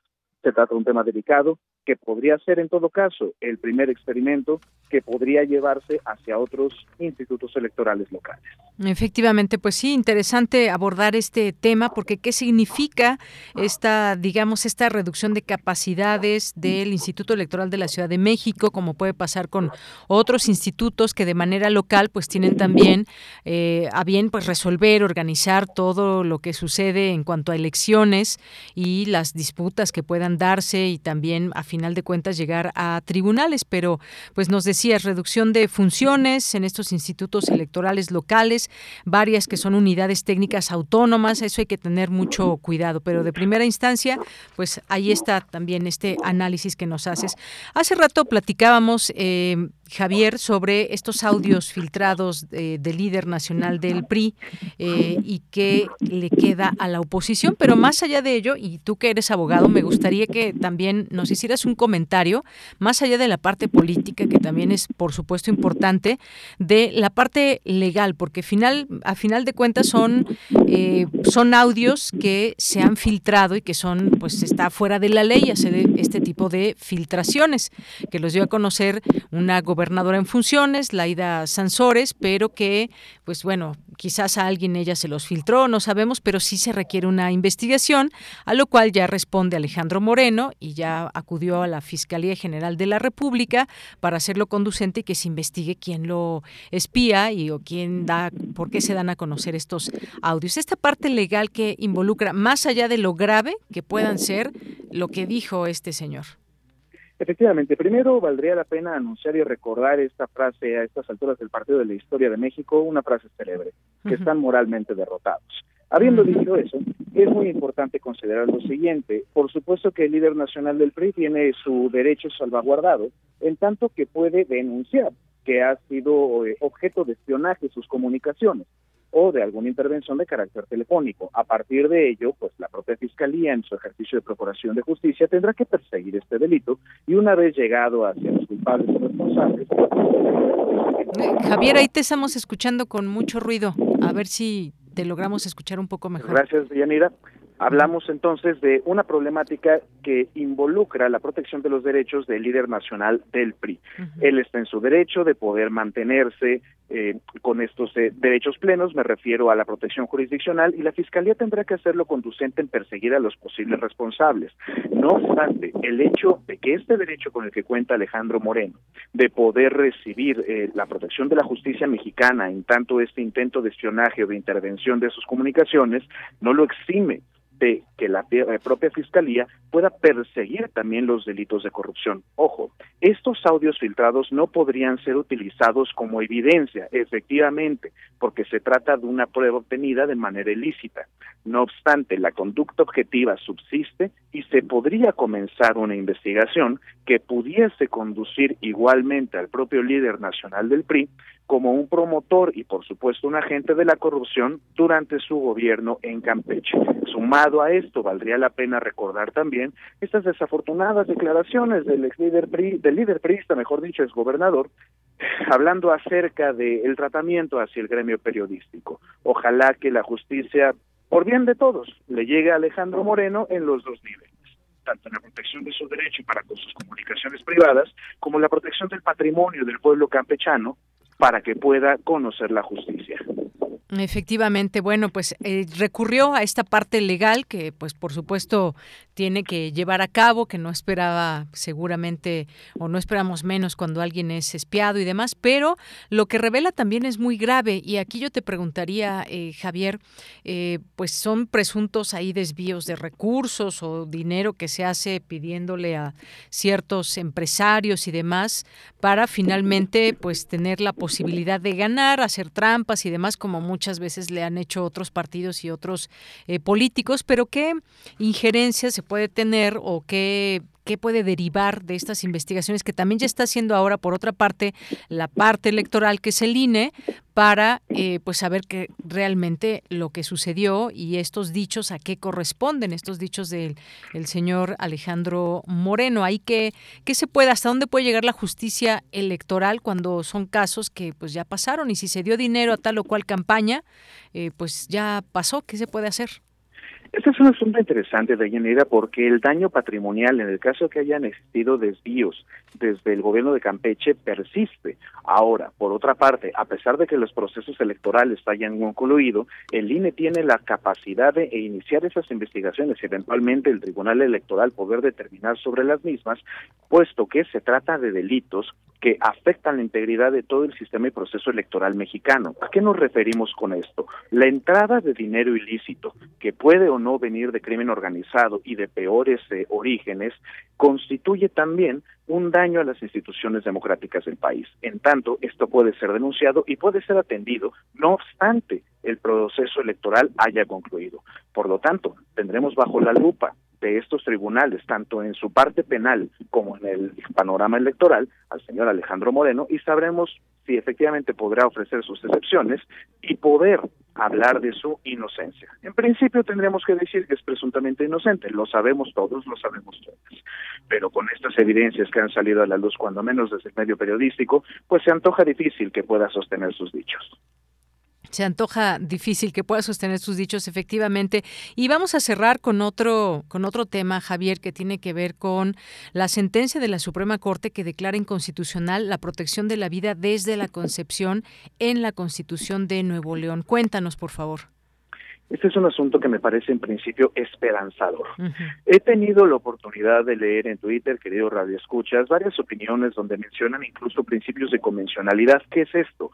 La suscripción, la eh, aprobación de México de la Convención Americana de los Derechos Humanos, el llamado Pacto de San José, donde se establece que el derecho a la vida viene desde la concepción. Y hay gente que incluso ha invocado esa convencionalidad para decir que la decisión de la Suprema Corte de Justicia fue una decisión equivocada, puesto que atenta contra tratados internacionales. Esto es una mentira. México justamente emitió una interpretación de, eh, declarativa con respecto a este tratado internacional, una reserva, donde se habla acerca de la libertad que tendrían los estados de la federación con respecto a definir o no la protección de la vida desde el momento de la concepción. A partir de ello, se brinda esta posibilidad a las entidades federativas de determinar legislativamente sobre el tema. No obstante, en el caso específico de Nuevo León, se legisló desde 2019 que se protegiera constitucionalmente, es decir, en la constitución local de esta entidad federativa, el derecho a la vida desde la concepción. Esto fue objeto de una acción de inconstitucionalidad por parte de la Comisión Local de Derechos Humanos, así como de la Comisión Nacional de los Derechos Humanos, mismas que prosperaron el día de ayer. ¿Qué quiere decir esto? La Suprema Corte de Justicia de la Nación declaró inconstitucional esa reforma a la constitución local del Estado de Nuevo León, dejando sin efectos esta expresión de protección de la vida desde el momento de la concepción, radicados en que, que esto violenta precisamente el principio de progresividad consagrado en el artículo primero constitucional y determinando también que estos niveles de protección únicamente dependen del constituyente permanente a nivel federal, es decir, se trata de una competencia exclusiva de la Constitución Política de los Estados Unidos Mexicanos y de nuestro Congreso de la Unión, no de los congresos locales. Esto permitirá a las mujeres de Nuevo León poder mantener la lucha con respecto a la interrupción legal del embarazo, puesto que en una sociedad conservadora, como hemos podido apreciar, cuando menos desde sus representantes en el legislativo, se tuvo la intentona de limitar estos derechos tan propios y únicos de las mujeres. Ojalá este sea un impulso para poder triunfar en esa lucha en el norte de la República. Bien, pues Javier, muchas gracias. Gracias por estos eh, análisis de estos tres grandes temas con los que cerramos la semana. Muchas gracias y nos escuchamos el siguiente viernes. Muchísimas gracias, Deyanire, para todo nuestro amable auditorio. Cuídense mucho y que tengan un estupendo fin de semana. Igualmente para ti. Hasta luego, Javier. Buenas tardes. Melomanía RU. Bien, pues nos vamos ahora a Melomanía con Dulce Wet. Muy buenas tardes, muy buen provecho, muy buen viaje. Miguel Ángel Ferrini y Dulce Wet les damos la más cordial bienvenida a Melomanía hoy viernes 27 de mayo del 2022. Mañana 28 de mayo, Ligeti cumpliría 99 años. Pero el domingo 29 de mayo, Yanis Xenakis, compositor francés de origen griego nacido en Rumania, cumple 100 años. Y por eso en el festival El Aleph, este año festejamos a Yanis Xenakis tanto con la UFUNAM como con la OJUEM.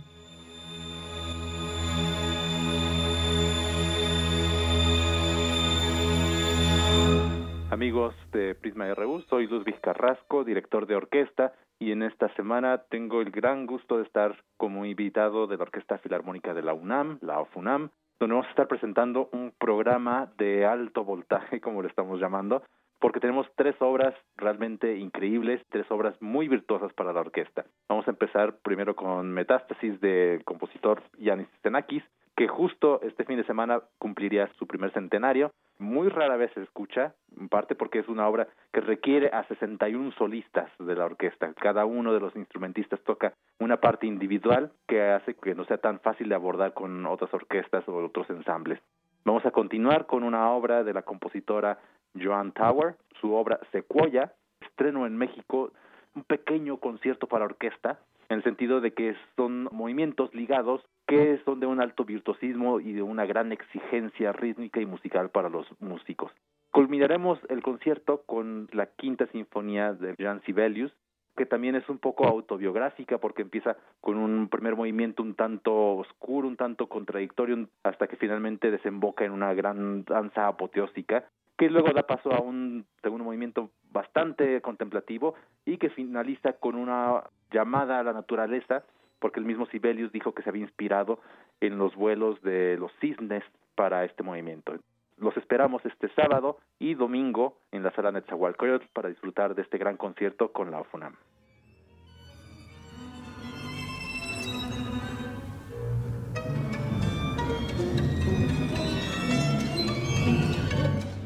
Buenas tardes a todas y todos, audiencia de Prisme RU. Me llamo Sylvain Gazonson, soy director de orquesta francés. Les invito a todas y a todos con gran gusto al concierto que dirigiré a la cabeza de la UJUEM, la Orquesta Juvenil Eduardo Mata, este domingo a las seis de la tarde con un programa estupendo. Primero con una obra de Xenakis que se llama ST48, luego el concierto de arpa de Alberto Ginastera, para terminar, una obra de un francés, Albert Roussel, es el Festín de la Araña, el ballet completo. Y el concierto de arpa será con la gran artista mexicana Eugenia Espinales. Xenakis es uno de los grandes, grandes compositores de la segunda mitad del siglo XX, griego-francés.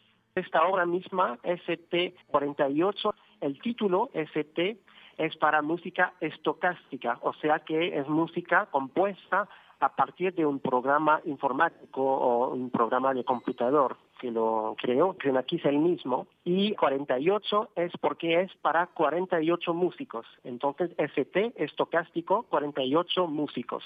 Y luego vienen otros nombres en el título, un número que es el 1 porque es la primera pieza de este ciclo y luego vienen seis números que corresponden a la fecha de composición. Es música muy, por supuesto, muy difícil escucharla porque no es realmente música, o sea que no tiene ningún tema, no tiene ninguna cosa reconocible, son nada más ruidos, más o menos ruidos o efectos de los instrumentos, se hizo o se compuso a partir de una computadora, a partir de cálculos de probabilidades Entonces es nada más una sucesión de ruidos calculados por la computadora y uh, la idea es que a Xenakis no le gusta el determinismo de la música serial, la música dodecafónica. Él quise hacer otra forma de música con un determinismo más matemático o más científico, porque es tan interesante. Y bueno, por supuesto, Xenakis era un gran matemático, ingeniero, arquitecto, compone música como un científico y no quizás como un músico, digamos, más o menos. Pero la música realmente tiene su poesía, tiene muchas cosas muy interesantes. A mí me gusta muchísimo. Los espero a todas y a todos este domingo a las seis de la tarde en la sala Nezahualcóyotl con la Orquesta Juvenil Eduardo Mata, la OJUEM, y con la artista mexicana Eugenia Espinales. Que vengan todos. Muchas gracias. Hasta luego.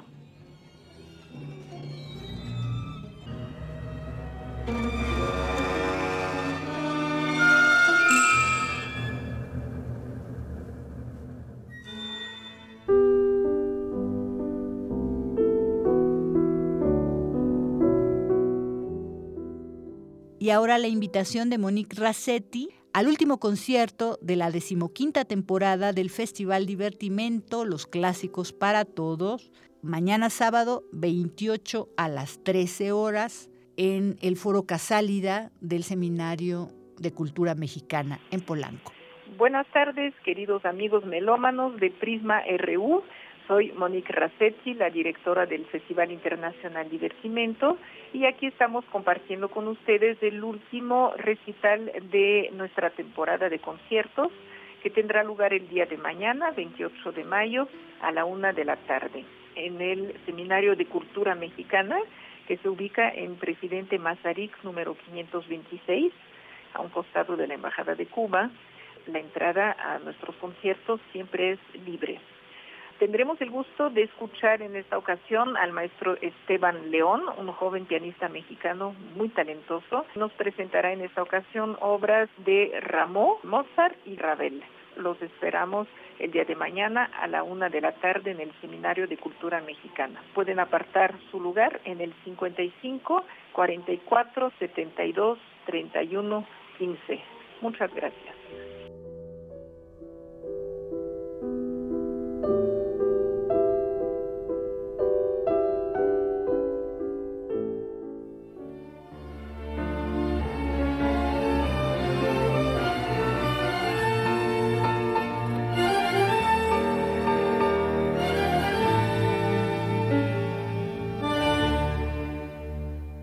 El 29 de mayo del 2022, este domingo, se cumplen 90 años sin Pascual Contursi, dramaturgo, poeta y músico argentino, letrista de tango, nacido el 18 de noviembre de 1888 y fallecido el 29 de mayo de 1932. Es autor de más de 40 letras de tango, entre las que destacan Bandoneón Arrabalero, Caferata, Ibet y Ventana del Arrabal, entre muchas otras, las cuales fueron grabadas inclusive por Carlos Gardel. La más conocida es Mi Noche Triste, sobre la música de tango de Lita de Samuel Castrota, que inaugura una nueva etapa del género tango que se caracteriza por el llamado tango canción. Aquí la letra de los últimos versos, o los primeros, de Mi Noche Triste, de 1917, de Pascual Contursi. Percanta que me amuraste en lo mejor de mi vida, dejándome el alma herida y espina en el corazón, sabiendo que te quería, que vos eras mi alegría y mi sueño abrasador. Para mí ya no hay consuelo, y por eso me encurdelo pa' olvidarme de tu amor música del álbum Galas de Tango con la Orquesta Filarmónica de Montevideo, en la voz Daniel Cortés, dirigidos todos por Federico García Virgil. La guitarra en el ropero todavía está colgada, nadie en ella canta nada Y hasta aquí Melomanía de hoy viernes 27 de mayo del 2022. Muchísimas gracias por vuestra atención, sintonía y escucha. Que tengan ustedes un excelente y reparador fin de semana. Nos escuchamos muy pronto. Hasta la próxima.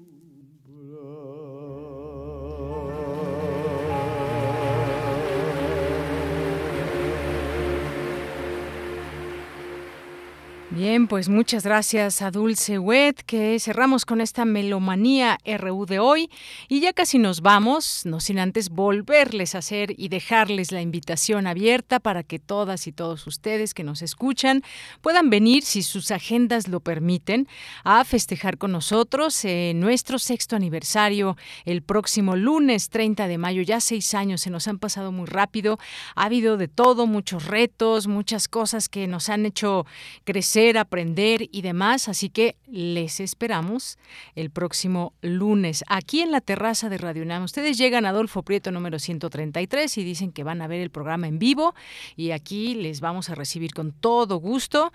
Eh, esperamos que puedan asistir. Les vamos a tratar con, pues con, con mucho gusto, más bien los recibiremos con mucho gusto para que hagan con nosotros este programa especial que tendremos el próximo lunes. Ahorita vamos a hacer un video para que vean cómo está la terraza y cómo va a estar cuando pues llegue la persona que va a tocar en la les voy a decir, les voy a decir, es una mujer y es una muy bella voz que esperamos que la puedan conocer eh, en vivo, porque no es lo mismo, ustedes saben que cantar en vivo que pues ya grabado, así que en vivo vamos a tener música vamos a tener libros, vamos a tener sorpresas, invitados especiales, vamos a tener un pequeño pastel. Bueno, ya les estoy adelantando muchas sorpresas. No, ya no les voy a decir nada. Mejor vengan, aquí les esperamos, ya todo el equipo estamos listos para recibirles. Nos despedimos. Gracias, gracias Marco, gracias Michelle, gracias Denis, gracias eh, don Agustín Mulia. Aquí se despide de Yanira Morán. Los vamos a dejar con esta música. Hoy fue día de complacencia, si no dijimos, pero vamos a complacernos todos escuchando, escuchando este gran grupo de Pitch Mode y sobre todo ahí al tecladista, al tecladista Andrew Fletcher, que pues recientemente falleció el día de ayer. Con esto nos despedimos. Mi nombre es Yanira Morán. Gracias, buenas tardes, buen provecho y hasta el lunes que estaremos de manteles largos.